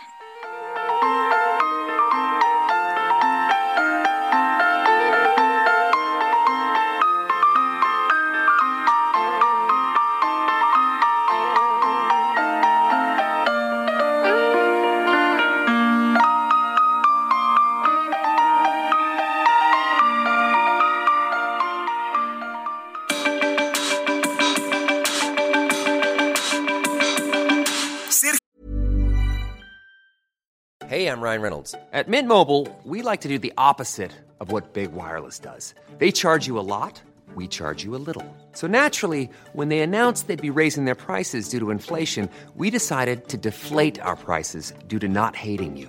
That's right. We're cutting the price of Mint Unlimited from $30 a month to just $15 a month. Give it a try at mintmobile.com slash switch. $45 upfront for three months plus taxes and fees. Promo for new customers for limited time. Unlimited more than 40 gigabytes per month. Slows. Full terms at mintmobile.com. Sarmiento y Lupita Juárez quieren conocer tu opinión, tus comentarios o simplemente envía un saludo para ser más cálida esta mañana. Envía tus mensajes al WhatsApp 55 20 10 96 47.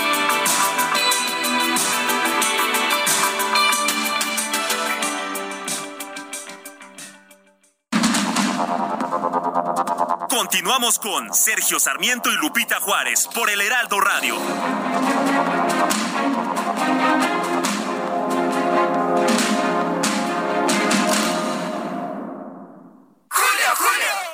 Están tocando la puerta. ¿Quién llegó? Lo que llegó es el ahorro. 30% de descuento en enseres, hornos de microondas, ventilación y accesorios eléctricos. Y además, 2 por 1 en toda la cristalería. Sí, 2 por 1 Con Julio, lo regalado te llega. Solo en Soriana. A julio 28. Aplica restricciones. Jaque Mate con Sergio Sarmiento.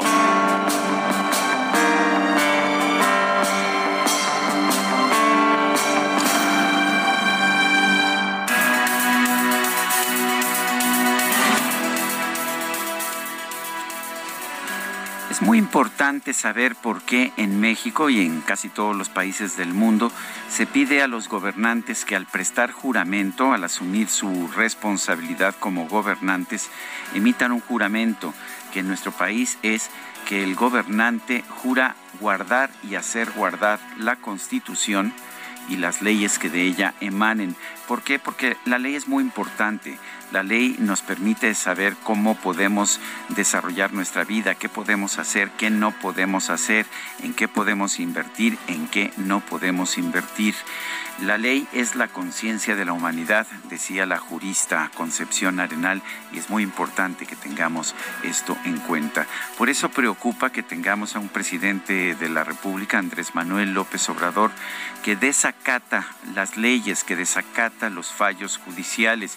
Lo vimos cuando era jefe de gobierno de la Ciudad de México, cuando se metió en un pleito completamente absurdo al desacatar una decisión de un tribunal que no tenía ninguna razón por qué desacatar, simple y sencillamente tenía que justificar nuevamente las acciones que había tomado, que además, debo decir, eran correctas.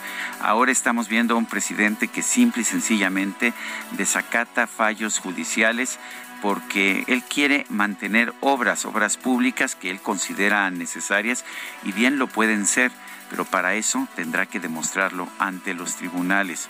Lo que me parece sumamente peligroso es tener a un presidente que no obedece las leyes, que modifica las leyes para ajustarlas a sus propios intereses y que cuando hay un fallo en su contra, un fallo de un juez, simplemente desacata los fallos.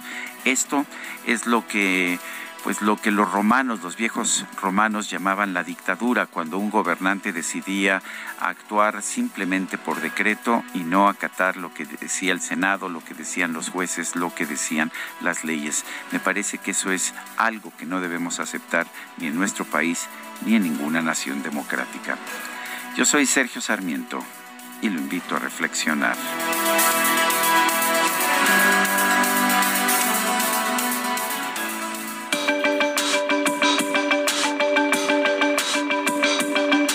Sergio Sarmiento, tu opinión es importante.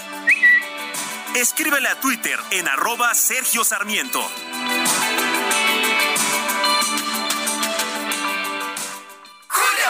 Llegó lo natural. Aprovecha que el Durano Prisco está a 39.80 el kilo. Sí, a solo 39.80 el kilo. Y el tomate guaje a 10.80 el kilo. Sí, a solo 10.80 el kilo. Con Julio, lo regalado te llega. Solo en Soriana. A julio 27. Aplica restricciones. Válido en Hiper y Super.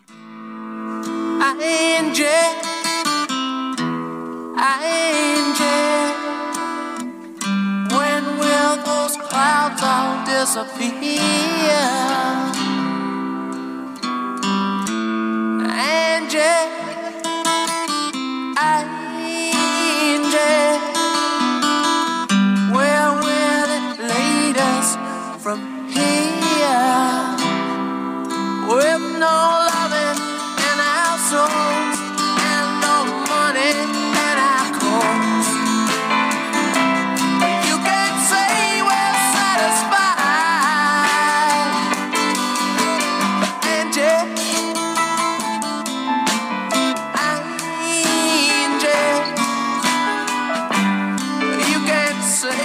Escuchando música de los Rolling Stones. Esta canción que se llama Angie se dio a conocer en 1973. Es una canción de amor, ya es una canción sencilla, se deja atrás la psicodelia que escuchábamos en la canción anterior, She's a Rainbow, pero lo que tenemos es una melodía muy bonita, muy bien arreglada, en buena medida es una melodía de desamor escrita por el guitarrista Keith Richards. El piano es de Nicky Hopkins, que no formaba parte de los Rolling Stones, pero que participa en el álbum Goat's Head Soup y es el álbum en que se encuentra esta canción. También hay cuerdas, lo cual eh, eh, no era pues no era común en todas las canciones de los Rolling Stones que solían tocar más bien con los instrumentos de un grupo de rock. Las cuerdas son un arreglo de Nicky Harrison. Esta canción fue una de las más populares allá en su momento en todo el mundo cuando se estrenó en 1973. Angie.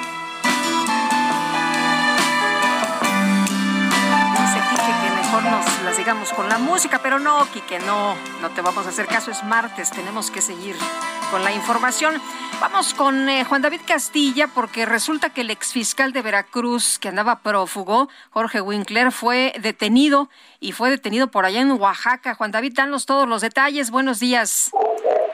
Muy buenos días, Sergio Lupita, los saludo con mucho gusto desde el estado de Veracruz. Efectivamente, comentarles que en este momento ya un juez de control legalizó la detención del exfiscal de Veracruz, Jorge Winkler Ortiz, quien fue capturado efectivamente, como bien lo decías, Lupita, por fuerzas federales y estatales el día de ayer en Puerto Escondido, estado de Oaxaca. Comentarles que en la audiencia inicial que celebrada en las salas de juicios orales del penal de Pacho Viejo, municipio de Coatepec, la noche de ayer, eh, se impuso la medida cautelar de prisión preventiva oficiosa por un año, esto dentro del proceso penal 296 diagonal 2019. Comentarles que al exabogado personal del exgobernador Miguel Ángel Yunes Linares se le acusa de los presuntos delitos de desaparición forzada y también de privación de la libertad en modalidad de secuestro, esto en agravio de una escolta del exfiscal de Veracruz, Luis Ángel Bravo Contreras. Eh, Jorge Winkler fue ingresado a los juzgados de Pacho Viejo a las 20 horas con 26 minutos del lunes 25 de julio, donde se determinó que la continuación de esta audiencia será el próximo domingo 31 de julio a las 12 horas. Como bien lo decía Lupita, él estuvo tres años prófugo de la justicia, luego de haber sido separado del cargo por el Congreso del Estado, presuntamente al no haber acreditado los exámenes de control y confianza. En el operativo para su captura participaron elementos de la Secretaría de la Defensa Nacional, del Centro de Inteligencia, de la Coordinación Nacional Antisecuestros, de la Secretaría de Seguridad y Protección Ciudadana y también de la Policía Ministerial de Veracruz. Hubo reacciones después de esta detención, obviamente el Partido Acción Nacional, su dirigente estatal, Federico Salomón Molina, y otros legisladores panistas están considerando que esta detención es un caso más de persecución política en el estado de Veracruz por parte del gobierno estatal, toda vez que ha habido muchos casos que ellos consideran presos políticos y que en algunos ya han sido liberados, sin embargo, continúa esta misma tendencia, Sergio Lupita. Bien, gracias Juan David por este reporte. Buenos días. Excelente día, un abrazo desde Veracruz. Abrazos. y para profundizar más en el tema del exfiscal Jorge Winkler, se encuentra en la línea telefónica Arturo Ángel, periodista de Animal Político. Arturo, cuéntanos eh, ¿Qué, exactamente cuáles son los delitos, contra quién cometió estos delitos el exfiscal Jorge Winkler. ¿Es, ¿Son delitos realmente comprobados o estamos viendo una persecución política? Hola, ¿cómo están? Eh, Sergio, Lupita, muy buenos días. Un gusto estar aquí con, con ustedes. Eh, bueno, pues eh, eso se tendrá que probar ahora que avance en las audiencias del caso, ¿no? Como bien ya comentaba eh, nuestro compañero, este, pues apenas fue la audiencia, la, la, primera parte de la audiencia inicial. El próximo domingo se reanuda, donde eh, a lo mejor veremos si el juez vincula proceso a Jorge Winkler, que hay que recordar que en el sistema penal actual que te vinculan al proceso, de hecho, pues tampoco significa mucho más allá de que continúe la investigación y más bien el asunto es hasta que llegue un juicio, ¿no? Eh, pues, cuando podremos ver qué tan sólido no está la situación. Lo que sí sabemos por la, eh, la imputación que ya se hizo y que nos comentan eh, algunas fuentes es que básicamente se acusa a, a Winkler de pues haber eh, cometido delitos muy graves, ¿no? Que es el de desaparición forzada el de secuestro, no, no a él de haberlos cometido directamente, y aquí es donde el asunto vamos a ver qué complejidad toma, sino de que a través de unos subalternos, este, pues habrían retenido durante un tiempo de manera eh, ilegal a un señor que se llama Francisco, no, no doy los apellidos porque aquí ya está en calidad de víctima, pero que era el escolta de, de Luis Ángel Bravo, el que era el fiscal de Veracruz antes de Jorge Winkler. Y aquí creo que es importante dar el contexto de dónde surge esta historia de Luis Ángel Bravo, porque Winkler, como ustedes eh, eh, eh, recordarán, él se convierte en fiscal de Veracruz cuando en diciembre del 2016, luego de que asume como gobernador Miguel Ángel Yunes y de que el que era el fiscal de Veracruz en ese momento, que era Luis Ángel Bravo, pues decide renunciar al cargo, ¿no? Cuando se va Javier Duarte, Javier Duarte casi se escapa de Veracruz, más bien se escapó porque hay que recordar que ni siquiera este acabó su periodo, ¿no? Y el que era el fiscal del Estado pues renuncia, ¿no? Un poco a lo mejor viendo lo que vendría después, que en efecto a Luis Ángel Bravo lo terminaron acusando, o sea, fíjense, Veracruz lleva una historia de, de los fiscales que terminan siendo acusados de delitos súper graves, ¿no? A Luis Ángel Bravo lo terminan acusando a la postre de desaparición forzada, junto con el que era el jefe de la policía de Javier Duarte y el propio Javier Duarte, relacionados con estos casos, pues que la verdad es que eh, son muy conocidos de desapariciones en Veracruz, que han, han dado paso a denuncias muy serias, se han surgido colectivos, ¿no? De, de, búsqueda de personas, todo eso que sucedió en el gobierno de Javier Duarte. Bueno, entonces renuncia Luis Ángel Bravo en diciembre de 2016 y llega Jorge Winkler. Y Jorge Winkler, que era había sido el abogado personal de Miguel Ángel Yunes, ¿no? Este, llega Miguel Ángel Yunes como gobernador, Winkler se convierte en fiscal y, y, se, y Winkler se convierte básicamente en el brazo ejecutor de esta política que tenía Miguel Ángel Yunes de sacar a la luz todos los excesos de corrupción y de violaciones a derechos humanos del gobierno de Duarte y Winkler, la fiscalía con Winkler al frente emprende diversas investigaciones muy importantes en temas de de lo que se volvieron eh, se volvieron públicas de gran impacto, ¿no? El caso contra Karim Macías, por ejemplo, que hoy la tiene al borde de la extradición, surge de la, de la Fiscalía de Winkler, las órdenes de aprehensión en contra de Javier Duarte, que también se usaron para extraditarlo, eh, insisto, las acusaciones por desaparición forzada, en fin, ¿no? Eh, pero lo que ahora sucede, exacto, es que se acusa, cambia el gobierno en Veracruz, diga Cuitlagua García, cambia de PAN a, Morena, y a partir de que cambia ese gobierno, Winkler, por cierto, decide no renunciar, como había hecho Luis Ángel Bravo, porque él dice, pues yo por qué me voy a ir si yo soy fiscal autónomo, pero a partir de allí comenzó una ofensiva política muy fuerte en su contra, donde se le acusó de no haber pasado, por ejemplo, los procesos de control de confianza, lo terminan destituyendo a Winkler el Congreso y luego vienen estas acusaciones, esta denuncia del que era el, el escolta del, del, predecesor de Winkler diciendo que las investigaciones que Winkler hizo se hicieron con uso, con tortura, con abuso de derechos humanos y es como se da paso a esta orden de aprehensión hace tres años que finalmente se cumplimenta. Oye, Arturo, eh, ¿tú crees que eh, lo que dicen, lo que argumentan en el Partido Acción Nacional y otros políticos allá en Veracruz, eh, sí, sí también tenga algo que, que algo de, de, verdad, esto que denuncian persecución política? ¿Sabes qué, qué, pasa, Lupita? Que no solamente, a ver, uno hasta entiende que es lógico que los panistas, pues que arropaban a Winkler, porque pues, era básicamente el fiscal de un gobernador del PAN, eh, eh, señalen estos excesos.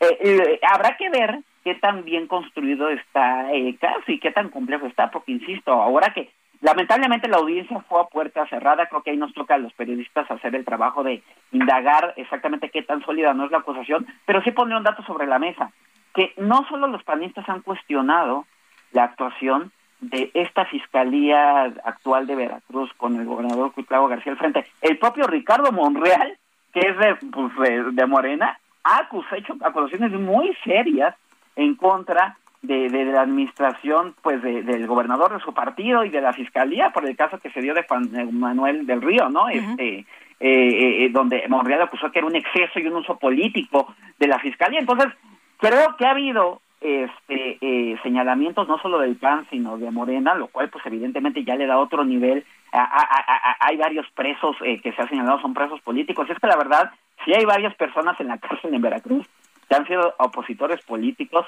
de, del actual gobierno y luego por por acusaciones que no, no todos los casos ameritaría prisiones preventivas, ¿no? Habría, insisto, que analizar caso por caso, pero lo cierto es que en tribunales es donde se tiene que probar esto, más allá de que se hace mucho ruido mediático, de que las medidas cautelares luego como que alguien queda en prisión preventiva se venden como si fuera sinónimo de justicia, cuando en realidad solo se trata de una medida que le ponen a una persona para que esté eh, en el proceso. Creo que la respuesta a ese tipo de cosas se dará si el asunto llega a un juicio y si hay sentencias, y eso siempre está por verse. Bueno, pues yo quiero agradecerte, Arturo Ángel, periodista de Animal Político, el haber conversado con nosotros. No, un gusto estar con ustedes. Muy buenos días. Gracias, Arturo. Muy buenos días. Bueno, y de acuerdo con datos del INEGI, son datos eh, que se dan a conocer del 2021, fueron asesinadas 35.626 personas en México. De acuerdo con la información que se tiene, hay una ligera caída de asesinatos. En el caso de los hombres, cuando se ve el rubro de las mujeres, pues esto no es así, va en ascenso. Y vamos a platicar con Patricia Olamendi, abogada, defensora de derechos humanos, fundadora de Mujeres en Plural y otros datos sobre estas cifras, sobre estas situaciones que hemos visto en, los últimos meses, en las últimas semanas. Patricia, qué gusto saludarte. Buenos días. Muy buenos días, Lupita, Sergio. Pues eh, yo creo que es muy importante escuchar los registros del INEGI, porque uno son las cifras que da el Secretariado Ejecutivo, sobre todo las fiscalías del Estado, y otros finalmente los registros que se hacen de las muertes violentas de mujeres. Hay de hecho una diferencia muy grande y tiene que ver con esta idea de que muchas de estas muertes no ocurrieron en contextos violentos, aunque sí lo son, pero bueno, creo que nos queda claro a todos y a todas que lo único que está creciendo es el número de asesinatos de mujeres en una proporción nunca vista, al igual que el resto de delitos que se cometen en el país. Y bueno, la otra pregunta es la autoridad, ¿qué tanto está teniendo que ver con estos subregistros? Porque el año pasado, según el Secretariado Ejecutivo del Sistema, hubo siete mil asesinatos de mujeres clasificadas como feminicidio, homicidio doloso y homicidio culposo pero con los datos pues que da INEGI pues la cifra es muchísimo mayor, ¿no? El, eh, bueno, entonces, eh, pero sí podemos tener certeza en estos datos. Eh, ¿Hay certeza en estos datos o estos datos nos hacen dudar? Bueno, yo creo que tenemos que tener claro que toda muerte tiene que tener un registro, un registro, ya sea a través de un acto de defunción, pero regularmente la autoridad tiene que emitir este, esa acta en donde hubo una muerte. Esas actas se registran, es un carácter administrativo, no es penal. Las cifras del secretariado ejecutivo tienen que ver con eventos que son o pueden ser investigados por las autoridades en el ámbito penal, sobre todo las fiscalías, es decir, una carpeta de investigación. Entonces, sí existe una diferencia, no de ahora, desde hace tiempo. Esto lo hemos venido diciendo a lo largo de varios años, que hay muchas de estas muertes que no son investigadas. Eh, Patricia, cada vez vemos más crueldad, cada vez vemos más asesinatos, hay mecanismos, hay información, pero lo que estamos viendo lejos de, ver eh, disminución de homicidios es eh, el incremento y ya nos decías tú de, la cifra esta de pues del mes de, junio que es terrible. ¿qué, ¿qué, están haciendo mal las autoridades? Pero también qué está haciendo mal la sociedad. Estaba viendo el caso este atroz de una familia que quema a una mujer de, pues, eh, por, por un problema de, de una casa? ¿Qué es, ¿Qué es lo que estamos viendo? Lo que estamos viendo es lo que no están haciendo las autoridades, lo que no estamos haciendo la sociedad, eh, y sobre todo este, esta invitación que yo digo al a la violencia a través de que las autoridades no son capaces ni de investigar ni de sancionar. Ningún país resiste un 98% de impunidad, es decir, el Estado de Derecho prácticamente no existe en México. Las denuncias, aunque crecen y crecen, no hay respuesta.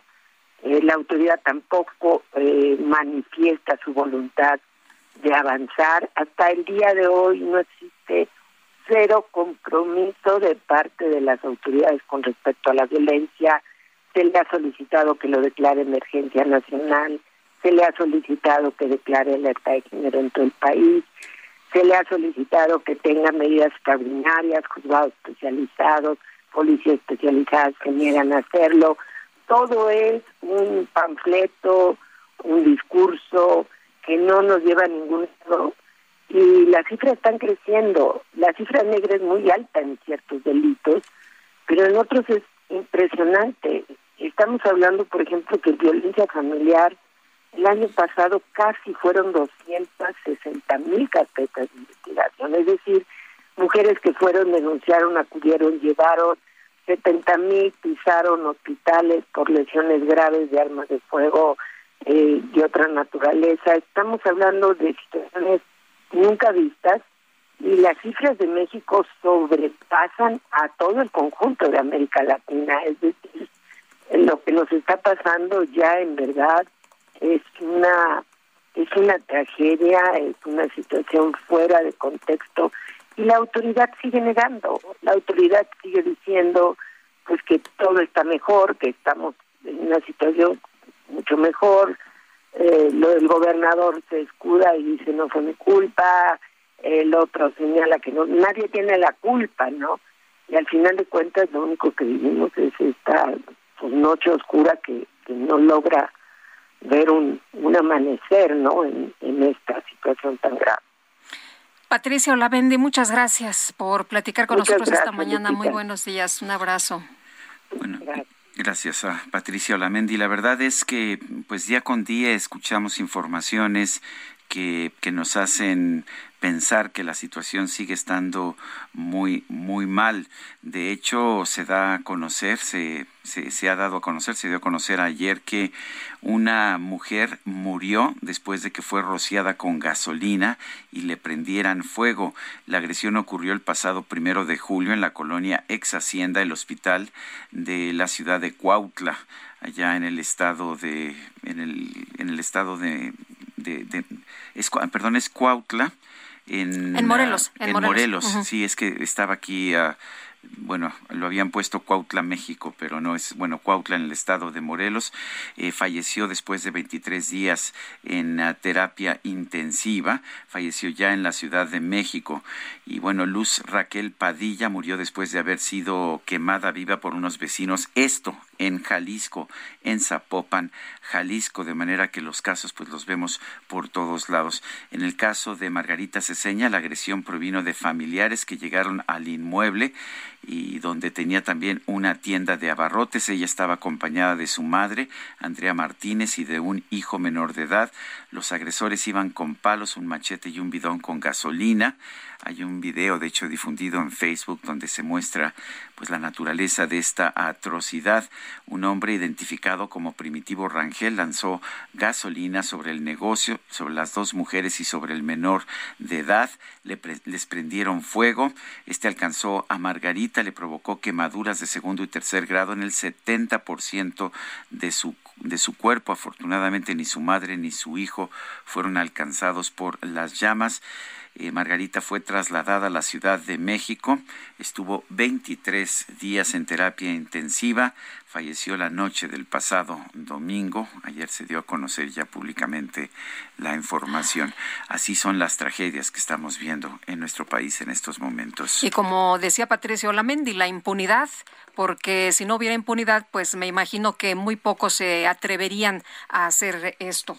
Em, y, bueno, eh, ya que estamos en, estos, eh, en estos temas, hay más sobre el caso de Luz Raquel Padilla, para que expliquen probables omisiones en el caso de, de Padilla, que murió tras ser quemada en un parque en Arcos de Zapopan. El fiscal del Estado, Luis Joaquín Méndez Ruiz, y el comisario de Zapopan, Jorge Alberto Arispe, serán requeridos por el Congreso local pero, ¿qué cree usted? Pues como todo mundo está de vacaciones, lo van a hacer hasta que se reanuden las labores. A propuesta de la bancada del PRI, el legislativo acordó el 21 de julio llamar a comparecer al fiscal y al comisario, pues se pretende cuestionar a los funcionarios precisamente sobre esto que ocurrió.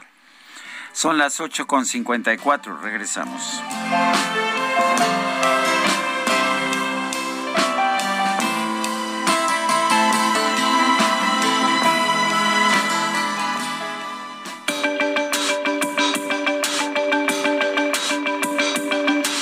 Sarmiento y Lupita Juárez quieren conocer tu opinión, tus comentarios o simplemente envía un saludo para ser más cálida esta mañana.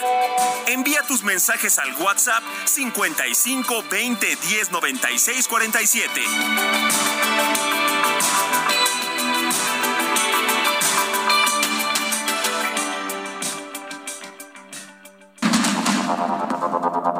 Continuamos con Sergio Sarmiento y Lupita Juárez por el Heraldo Radio.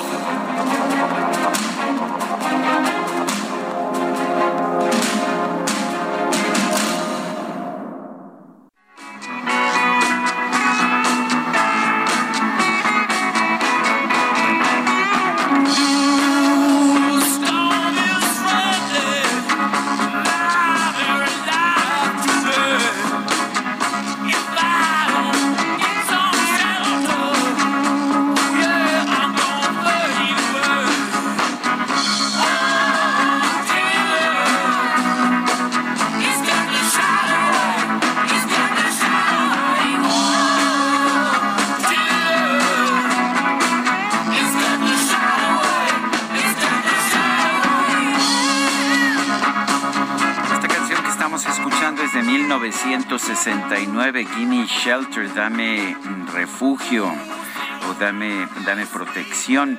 La, la, la, banda, los Rolling Stones, ofrecieron esta canción en 1969 como una protesta contra la guerra y la violencia.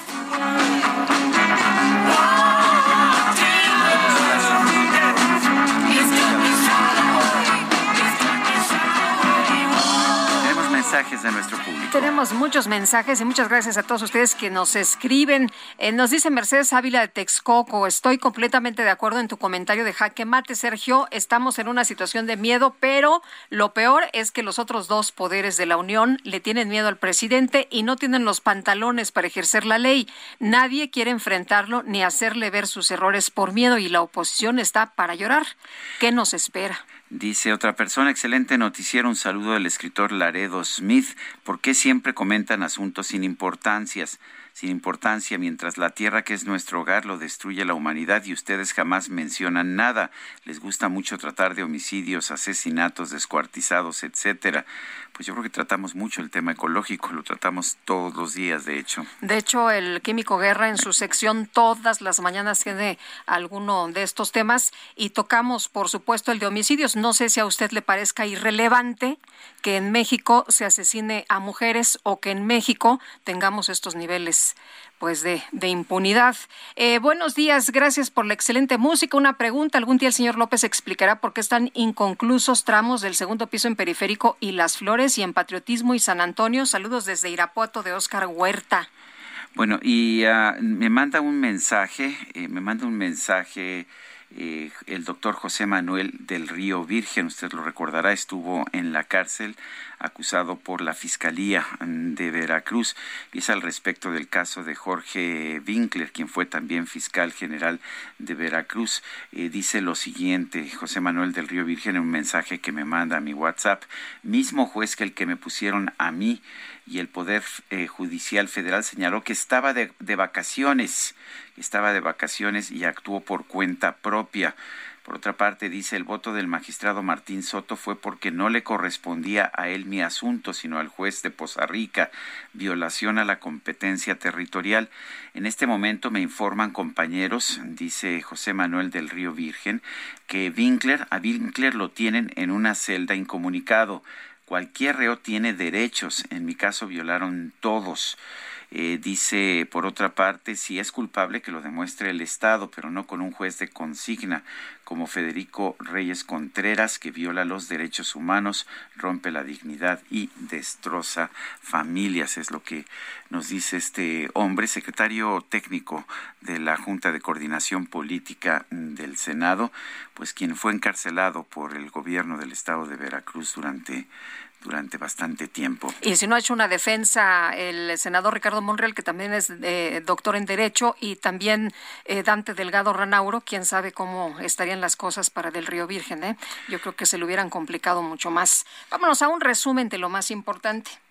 Julio, Julio. Hoy con este calor ya se antoja la playita, ¿no? Pues para la playa, llégale primero al 2x1 en trajes de baño, shorts y bermudas para toda la familia. Y además 3x2 en todos los desodorantes, talcos y cremas corporales o faciales. Con Julio, lo regalado te llega. Solo en Soriana. A julio 28. Aplican restricciones. El INEGI informó que en 2021 se registraron 35.625 homicidios en México, una tasa preliminar de 28 homicidios por cada 100.000 habitantes. La principal causa fue agresión con arma de fuego. Y desde Palacio Nacional, el presidente López Obrador reiteró su compromiso de lograr la pacificación del país a la vez que se impulsa el crecimiento económico. Y hoy fue muy bueno el, dato del INEGI sobre homicidios, porque eh, no se trata solo de crecer, se trata de que haya desarrollo, haya bienestar y haya paz, porque eh, si hay crecimiento económico, pero no tenemos paz y tenemos que vivir con miedo, con temores, pues eso no es vida. El reto es que logremos el bienestar material, el bienestar del alma y la paz, la tranquilidad. El director general del IMSS, Oe Robledo, señaló que sigue abierta la convocatoria para contratar a más de 10.000 médicos especialistas en diferentes estados del país son en esta ocasión, es una modalidad permanente, son 10 mil 454 plazas vacantes que están distribuidas entre las instituciones. El, más de la mitad, el 51%, se concentra de estas plazas en seis estados, en Veracruz, en Michoacán, en el Estado de México, en Chiapas, Tamaulipas, Oaxaca y Puebla, porque se le ha dado más énfasis a las plazas de difícil cobertura en esta ocasión presidente nacional del PRI, Alejandro Moreno, denunció que el gobierno federal intentó entorpecer su ingreso al país tras acudir a la Comisión Interamericana de Derechos Humanos para denunciar la persecución política que sufre la oposición en México. Las autoridades de los Estados Unidos informaron que este lunes una mujer de 37 años fue detenida tras realizar varios disparos al techo del aeropuerto de Love Field en Dallas, Texas. Y la empresa rusa de Gazprom anunció que va a reducir el 20% de flujo de gas natural a Alemania a través del gasoducto Nord Stream 1. No estamos escondidos no, no, no, no. Estamos esperando. Marvel Studios dio a conocer que la canción Soy del rapero mexicano Ángel Ángel Yair Quesada Jasso, mejor conocido como Santa Fe Clan, formará parte de la banda sonora de la película Black Panther, Wakanda Forever. Esta cinta también va a contar con la participación del actor mexicano Tenoch Huerta en el papel de Namor, el antagonista de la historia. Soy lo que soy, no otra opción. Sangre dolor siento en el corazón. Todo cambió, Llegó lo natural. Aprovecha que el Durano Prisco está a 39.80 el kilo. Sí, a solo 39.80 el kilo. Y el tomate guaje a 10.80 el kilo. Sí, a solo 10.80 el kilo. Con Julio, lo regalado te llega. Solo en Soriana. A julio 27. Aplican restricciones. Válido en y Super. ¿Te has vuelto loco, DJ?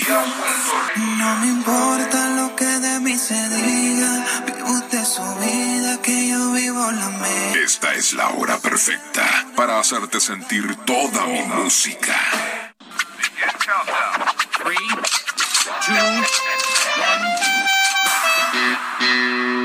Deportiva.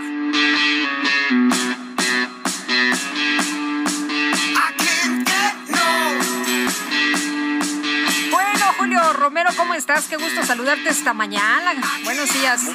Muy bien, Sergio Lupita, muy buenos días. Qué placer saludarles. Hoy con toda la actitud de los Rolling Stones. Bueno, vámonos, vámonos con la información de este martes. Todo listo para que esta noche el Real Madrid y el América se enfrenten en un duelo amistoso como parte de la preparación de ambos equipos. El Madrid para listar la próxima campaña allá en España y el América para mejorar en lo que es el torneo local. El duelo se llevará a cabo a las nueve y media de la noche en San Francisco y por lo pronto el portero del conjunto de Cuapa, Guillermo Ochoa, sabe que es una buena oportunidad de lucir en todos los aspectos.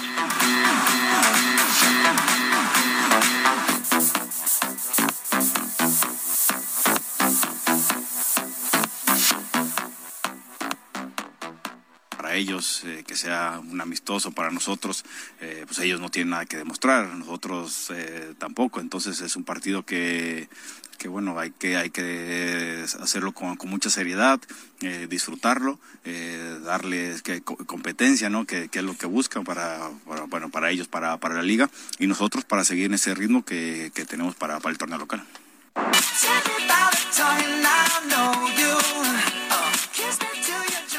Tercera vez en la historia que se enfrentarán América y el conjunto de el Real Madrid. Sin lugar a dudas, un duelo bastante atractivo. Y ya que estamos en el torneo local, el mediocampista brasileño Dani Alves, flamante contratación de los Pumas, recibió la documentación oficial para trabajar en nuestro país y podría debutar este miércoles en CEU en el duelo contra el Mazatlán dentro de la fecha 5 de la apertura. Alves acudió a la Embajada Mexicana en Guatemala para hacer los trámites correspondientes y todo salió conforme a lo planeado. Incluso fue atendido por el propio cónsul Alejandro Martínez. Así es que el día de mañana en Ciudad Universitaria se espera un entradón. El duelo será a las nueve de la noche y podría ya debutar Dani Alves. Seguramente lo hará algunos, algunos minutos. Por cierto, el día de hoy, el día de hoy se pone en marcha la fecha 5 de este torneo de apertura a las 7 de la noche. El equipo de los rojinegros del Atlas estará enfrentando a los Choros de Tijuana. A la misma hora, eh, los Rayados del Monterrey estarán enfrentando a la Franja del Puebla y el equipo de Juárez contra los Tigres de la U de Nuevo León. Por cierto, Miguel Herrera, técnico de Tigres, está más que tranquilo, ya que considera han arrancado muy bien esta campaña, a diferencia de lo que piensan varios medios en la Sultana del Norte. You wanna know how to make me smile. Take control on me just for the night. And if I share my secret, you're gonna have to keep it. Nobody else can see this. Reitero, estamos contentos en el interior porque pues estamos empatados en primer lugar con otros dos equipos. Estamos siendo el equipo que normalmente eh, buscamos que sea. Si tuviéramos, si hubiéramos tenido un poquito más de contundencia en los últimos dos partidos, a lo mejor tendríamos el primer lugar eh, por la diferencia de goles. Pero bueno, pues así estamos y, y estamos trabajando bien.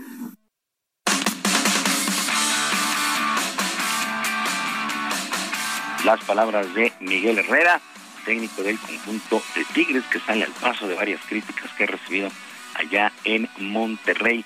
Bueno, este martes también continúa la jornada a las nueve de la noche con San Luis enfrentando a la máquina celeste de Cruz Azul y también para las nueve los Esmeraldas de León contra los Diablos Rojos del Toluca, un duelo que llama poderosamente la atención por el arranque de ambos equipos, León y el conjunto del Toluca. Así es que ya cinco jornadas, cinco jornadas en el presente torneo de apertura. Hay que recordar que este torneo está muy, muy apretado en cuanto al calendario para darle oportunidad a la selección mexicana de fútbol de tener partidos de preparación y alistar la Copa del Mundo de Qatar que estará arrancando el próximo 21 de noviembre. México entra en actividad el día 22. En otras cosas, una falla en el sistema informático del Safety Car fue la causa por la cual el piloto mexicano Sergio Pérez se despistó en el reinicio de la carrera en Francia el pasado fin de semana y que ocasionó que perdiera el tercer lugar a tres vueltas del final. El reporte fue enviado a todos los equipos de la Fórmula 1, incluido Red Bull. Esta falla en el virtual safety car pues, es lo que ocasionó, la ocasionó pues el rebase de George Russell para que se quedara con el tercer lugar. Bueno, eso fue lo que se informó, lo que sí es que pues ha recibido críticas. Sergio Pérez nos tiene acostumbrados a los podios, aunque un cuarto lugar la verdad es que tampoco es tan malo en Francia el pasado fin de semana. Actividad en el béisbol de las grandes ligas, resultados el día de ayer. Los Cachorros de Chicago vencieron tres carreras por dos a los Piratas de Pittsburgh. Los Rockies de Colorado dos por cero sobre los Cerveceros de Milwaukee. En este duelo el mexicano Luis Urias se fue de 4-1 con dos ponches para el equipo de Milwaukee que fue blanqueado.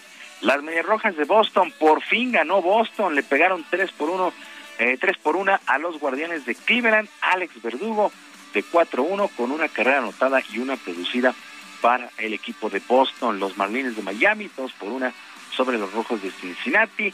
Las Mantarrayas de Tampa Bay pelearon 5 por 1. Ah, bueno, ganaron su duelo 5 carreras por una.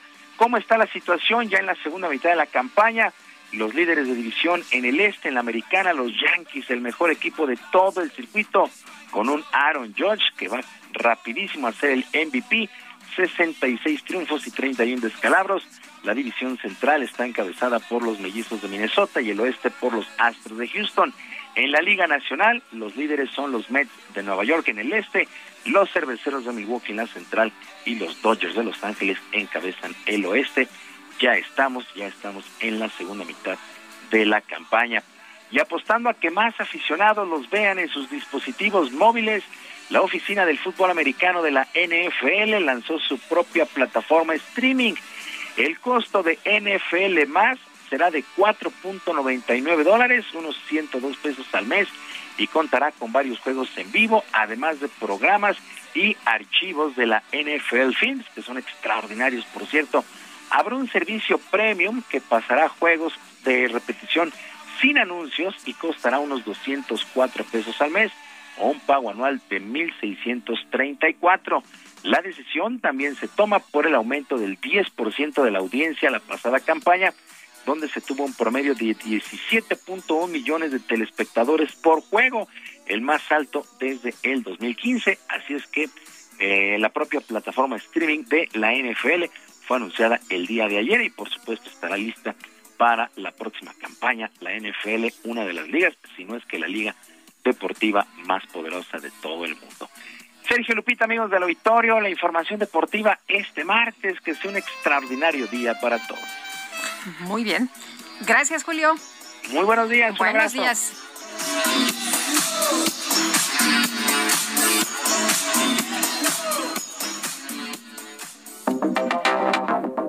Días, Sergio y Lupita. Como siempre, Sergio, tu reflexión en tu jaque mate es muy acertado. Desafortunadamente, el presidente de la República no está tomando la Constitución en serio y la está violando fragantemente. Ya es necesario que la oposición se pongan a trabajar para buscar una alternativa de gobierno, buscar soluciones.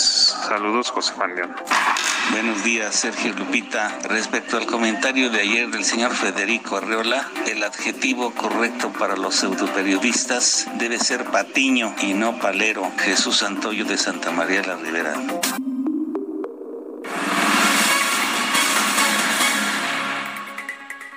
Pues don Jesús le dio al clavo, ¿no? Sí, sí, efectivamente son patiños y no paleros.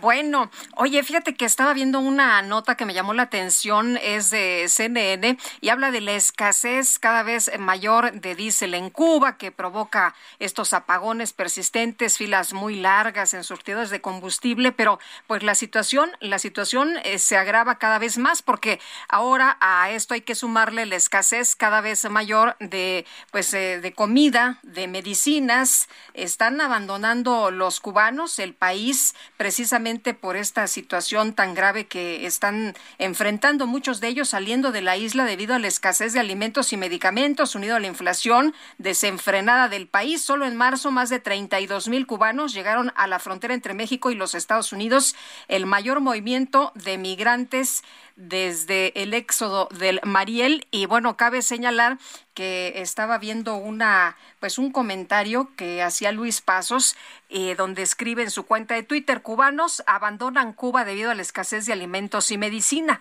Los frutos del socialismo en la isla a la vista. Cerca de dos millones de cubanos emigraron del paraíso cubano según la 4T para entrar al infierno capitalista según los dirigentes de Morena bueno, vamos ahora a Oaxaca. La Secretaría de Salud de esa entidad confirmó el primer caso de viruela del mono. Karina García, adelante.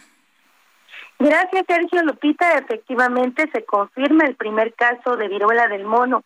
Se trata de una persona del sexo masculino de 27 años de edad. El paciente es originario de la región de Valles Centrales, con antecedente de haber viajado a la Ciudad de México. Virginia Sánchez Ríos secretaria de Salud precisó que el paciente fue atendido en el Centro de Salud Urbano número uno en la capital oaxaqueña, en donde también se realizó la toma de la muestra. El diagnóstico fue dado a conocer por el Instituto de Diagnóstico y Referencia Epidemiológica. El paciente se encuentra aislado, estable y es atendido en la unidad médica de los servicios de salud. Ante este primer caso, la Secretaría de Salud expuso que la vigilancia epidemiológica se activó y recomendó no alarmarse y mantenerse informada a través de las fuentes oficiales. De este mismo modo, la Secretaría de Salud aseguró que este padecimiento es altamente contagioso, por lo que también se recomiendan, al igual que la COVID-19, pues extremar precauciones. Es el primer caso de acuerdo a la Secretaría de Salud. Sergio Lupita es el reporte. Muy bien, gracias, gracias Karina por este reporte. Buenos días.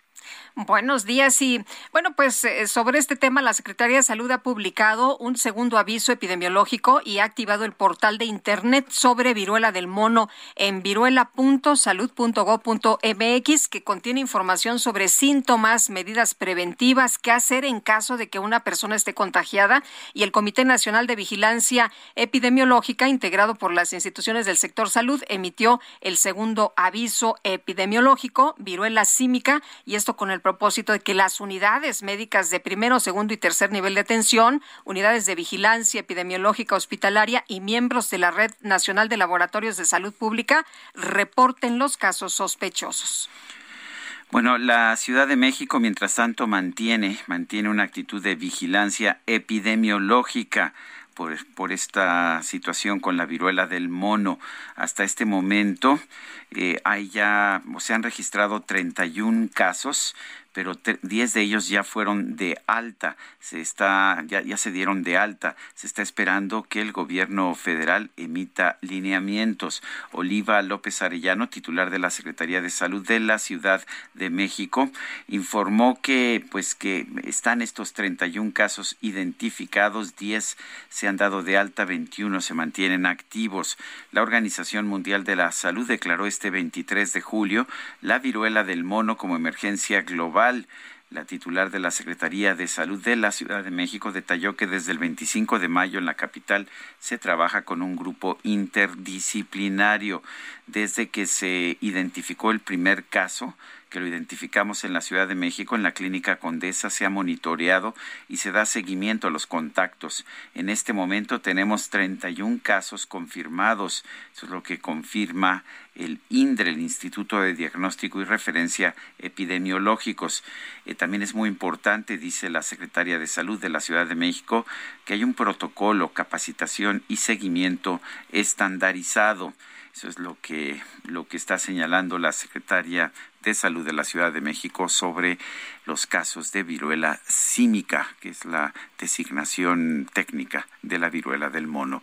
Son las nueve con veinticuatro minutos. Guadalupe Juárez y Sergio Sarmiento estamos en el Heraldo Radio. Regresamos en un momento más.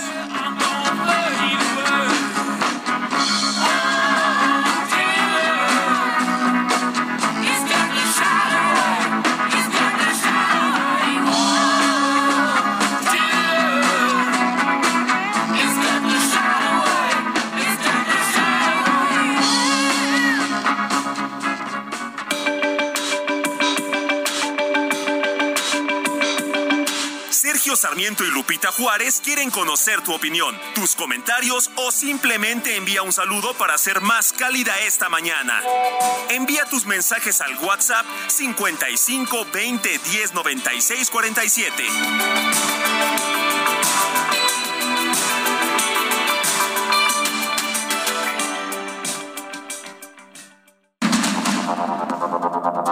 Continuamos con Sergio Sarmiento y Lupita Juárez por el Heraldo Radio.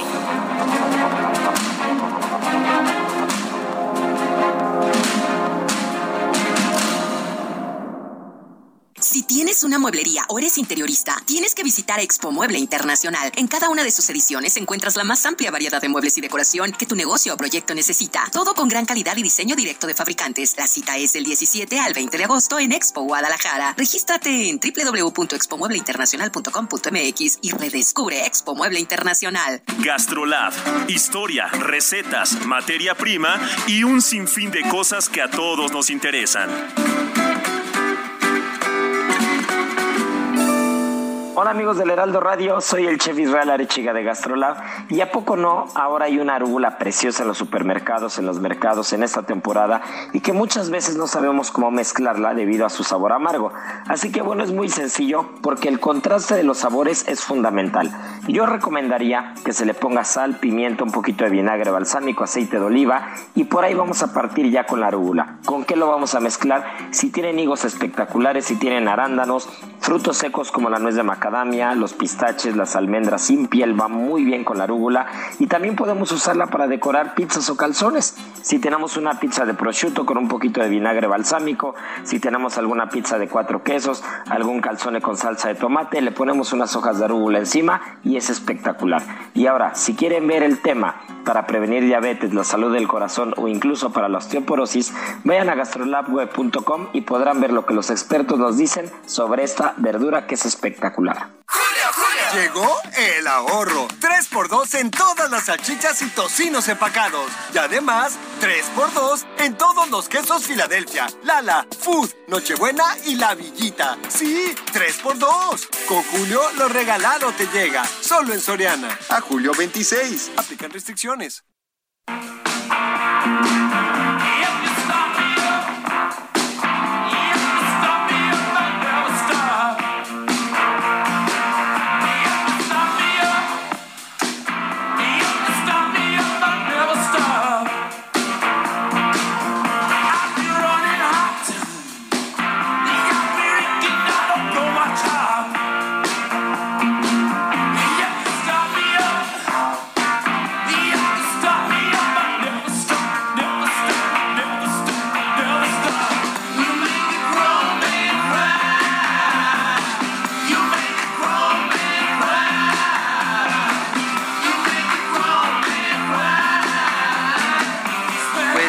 Seguimos, escuchando música de los Rolling Stones. Esta es una canción de 1981, Start Me Up.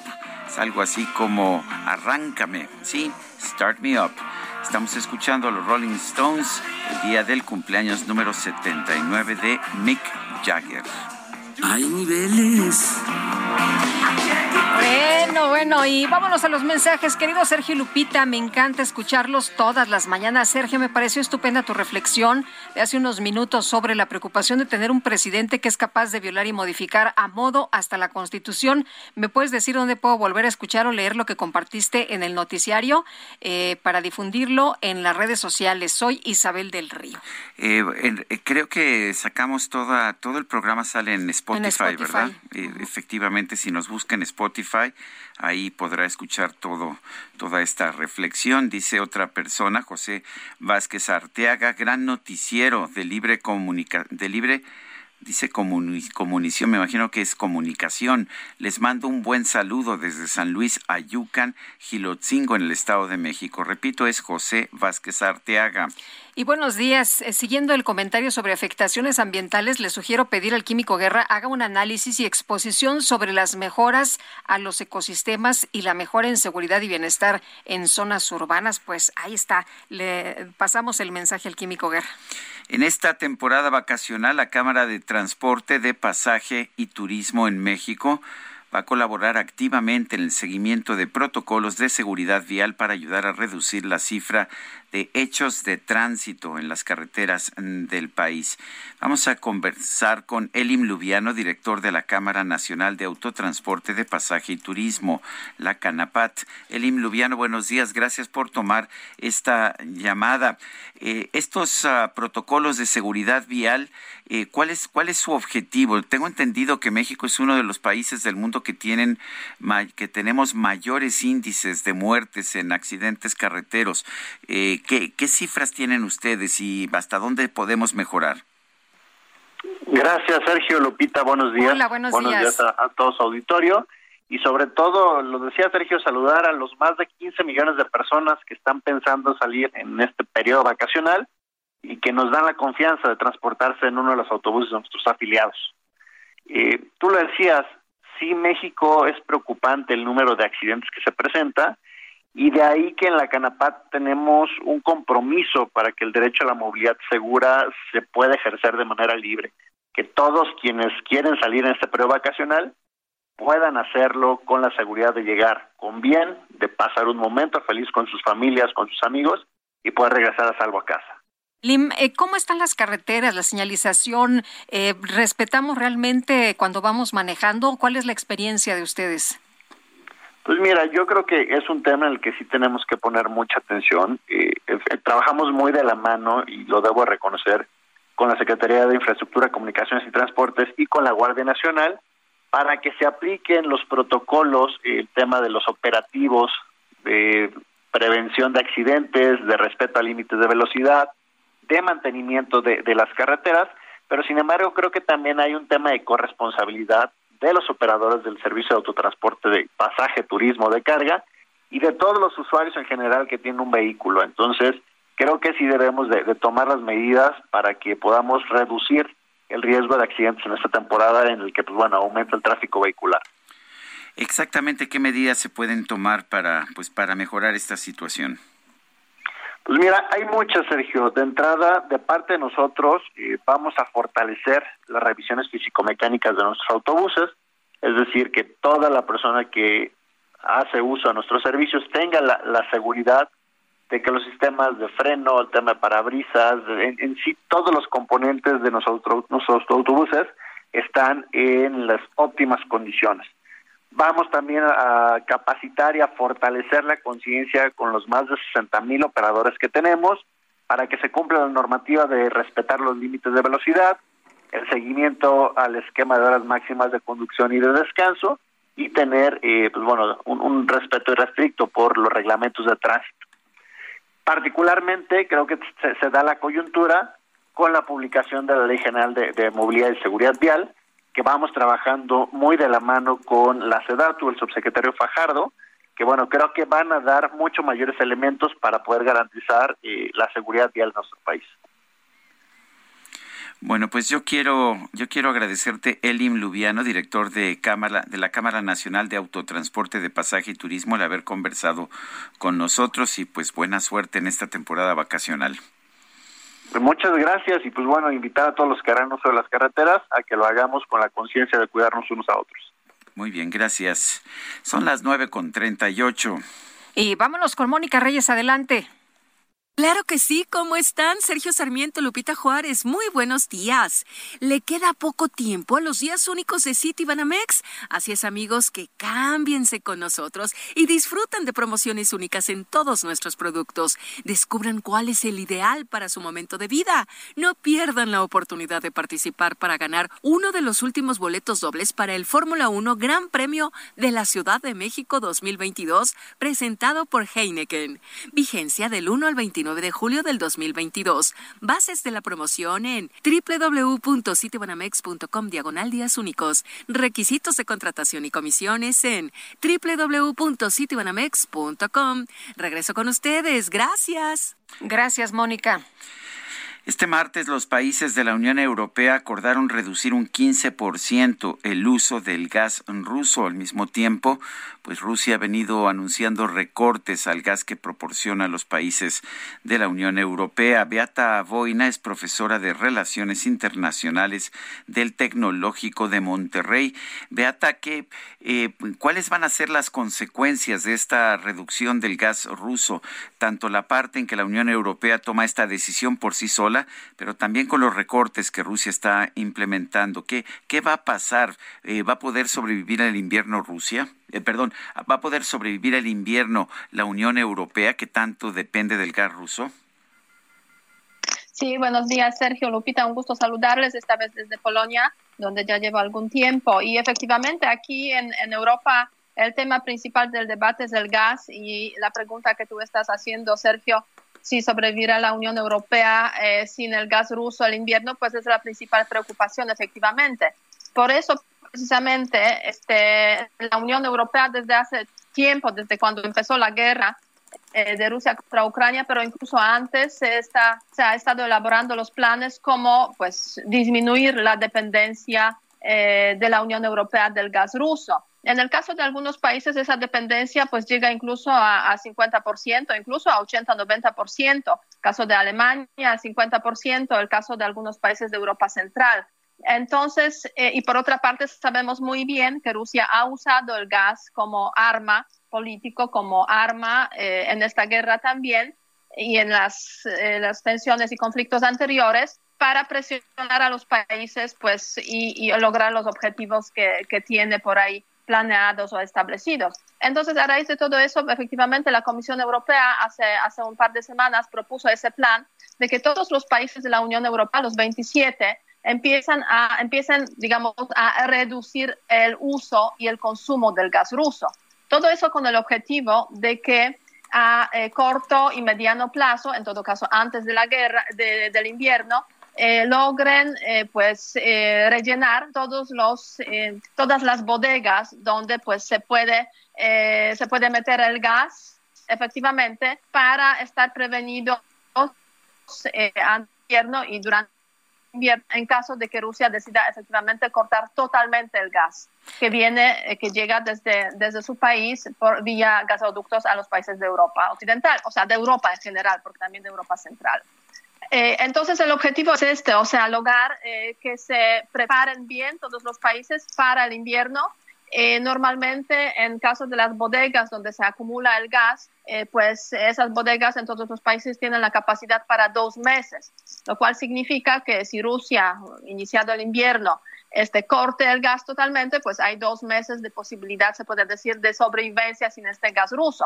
Y si se reduce el consumo, pues las posibilidades de rellenar pues esos, esas bodegas son mucho más, mucho más grandes. Ahora bien, Rusia lo sabe muy bien y en ese contexto, desde hace ya algunas semanas, pues tiene ese juego un poco que vemos eh, también en hoy, en, o sea, que vamos a ver mañana, justamente el miércoles, el juego que consiste básicamente en eh, justificar con cuestiones técnicas eh, disminución del flujo del gas por algunos gasoductos. Y es el caso precisamente de Nord Stream 1, el gasoducto que une a Rusia y Alemania, donde a partir de miércoles va a haber una disminución sustancial eh, del flujo del gas a tal punto que solamente 20% digamos, del gas, la capacidad de ese gasoducto va a fluir hacia, hacia Alemania. No sabemos durante cuánto tiempo, es el anuncio que ha hecho Gazprom, la empresa del gas rusa, eh, justamente este fin de semana y mañana esperamos ese, ese corte, o sea, reducción, mejor dicho, importante. Oye, gas ¿crees ruso. que, ¿crees que haya más sanciones para Rusia como pide Zelensky por estos temas que él dice pues son medios tramposos en el tema del gas?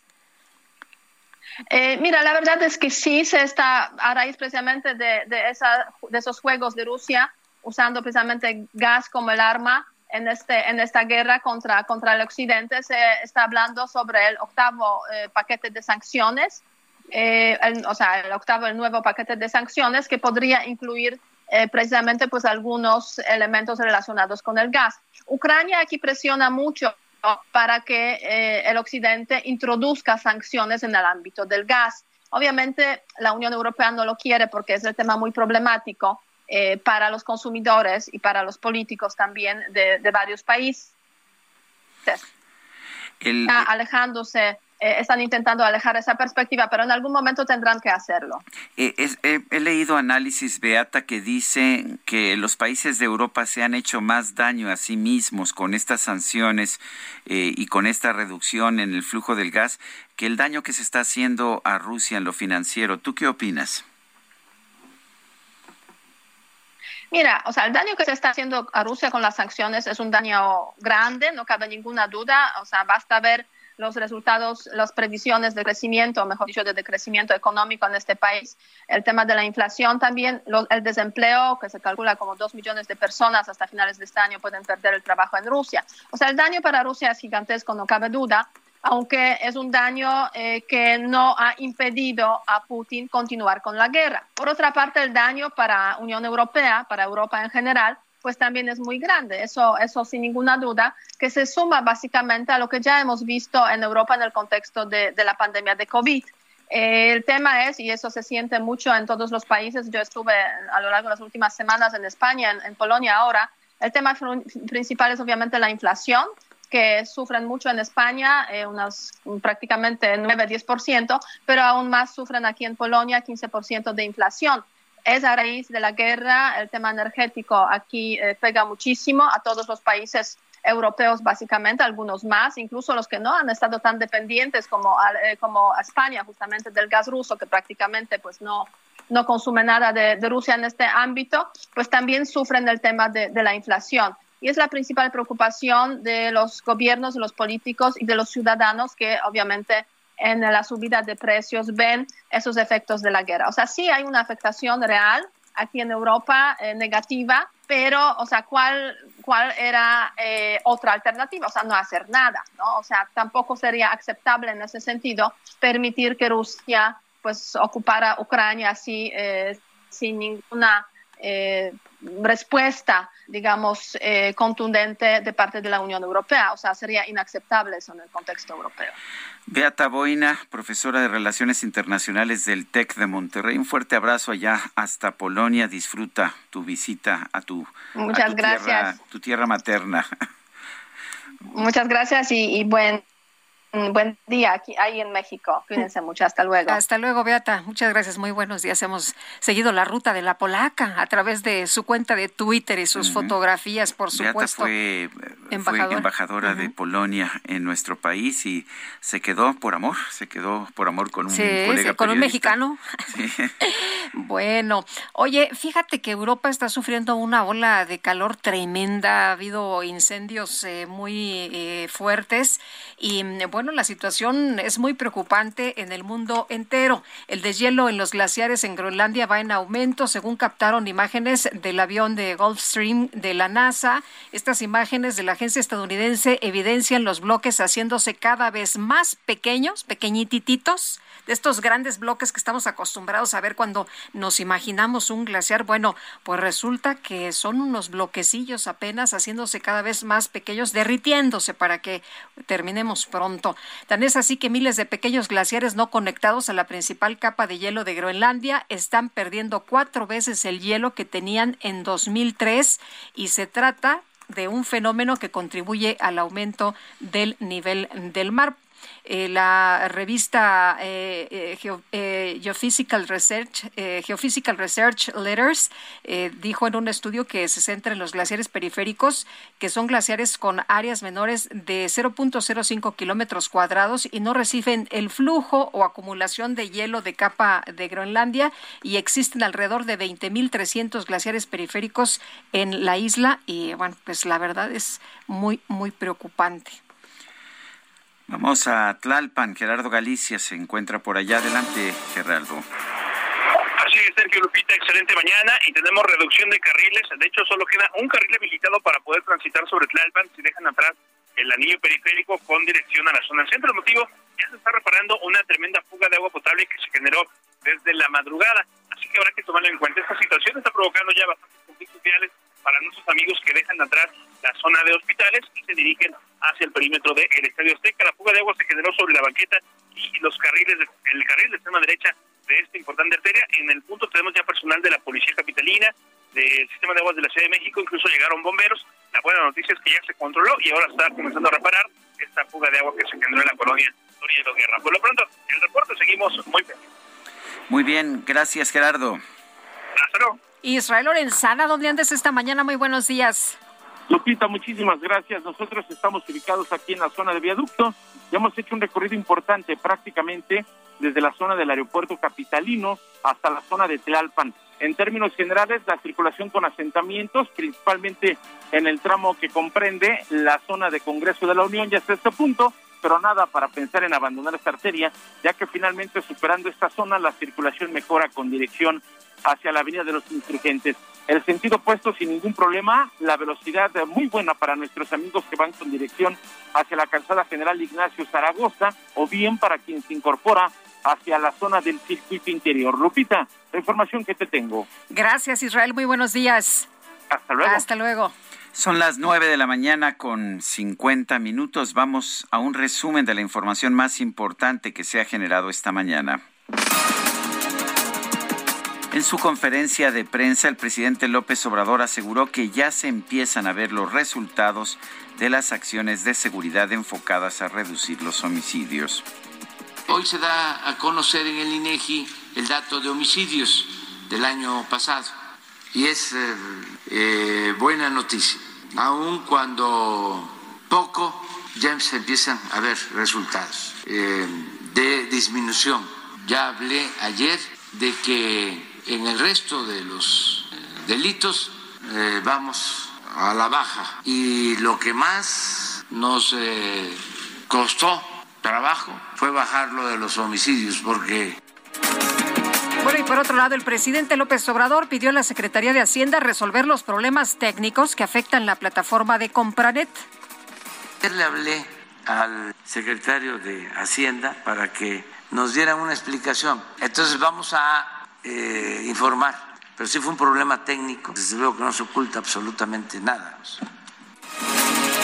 Y una buena noticia, el Fondo Monetario Internacional subió su estimación de crecimiento económico para México en 2022 de 2 a 2.4%.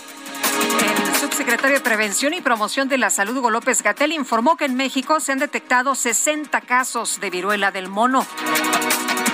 Los 27 ministros de Energía de la Unión Europea aprobaron un acuerdo para reducir en 15% el consumo de gas de la región ante un posible corte parcial o total de las importaciones desde Rusia. El gobierno de Rusia anunció que después del año 2024 va a dejar de participar en la Estación Espacial Internacional.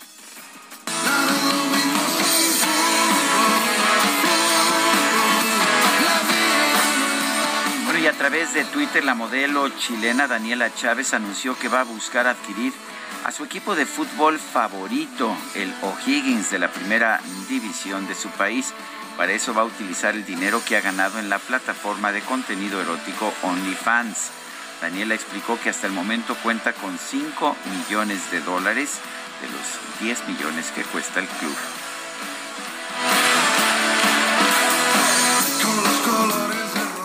哦。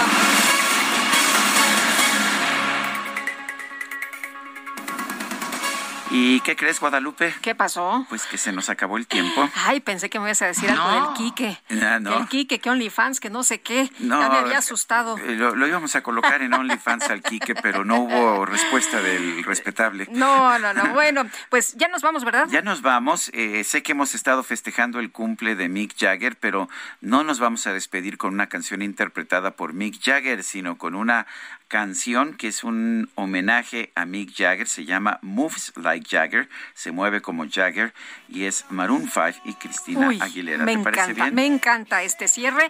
Que la pasen todos muy bien, disfruten este martes y nos escuchamos mañana en punto de las 7. Que la pasen todos muy bien. Hasta mañana. Gracias de todo corazón.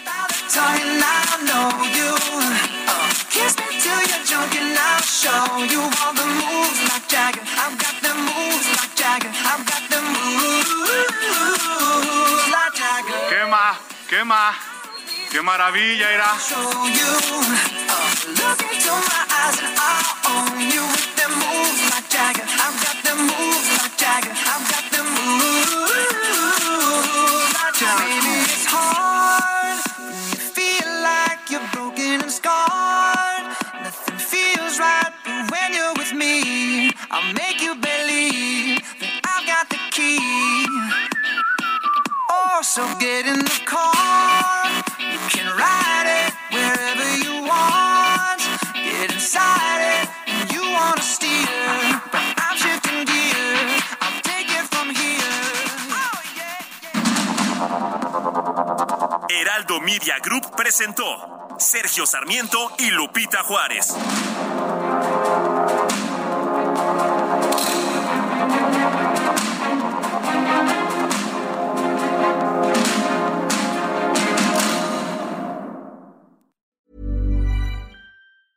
Even when we're on a budget, we still deserve nice things. Quince is a place to scoop up stunning high-end goods for 50 to 80% less than similar brands. They have buttery soft cashmere sweaters starting at $50, luxurious Italian leather bags, and so much more. Plus, Quince only works with factories that use safe, ethical, and responsible manufacturing. Get the high-end goods you'll love without the high price tag with Quince. Go to quince.com slash style for free shipping and 365-day returns.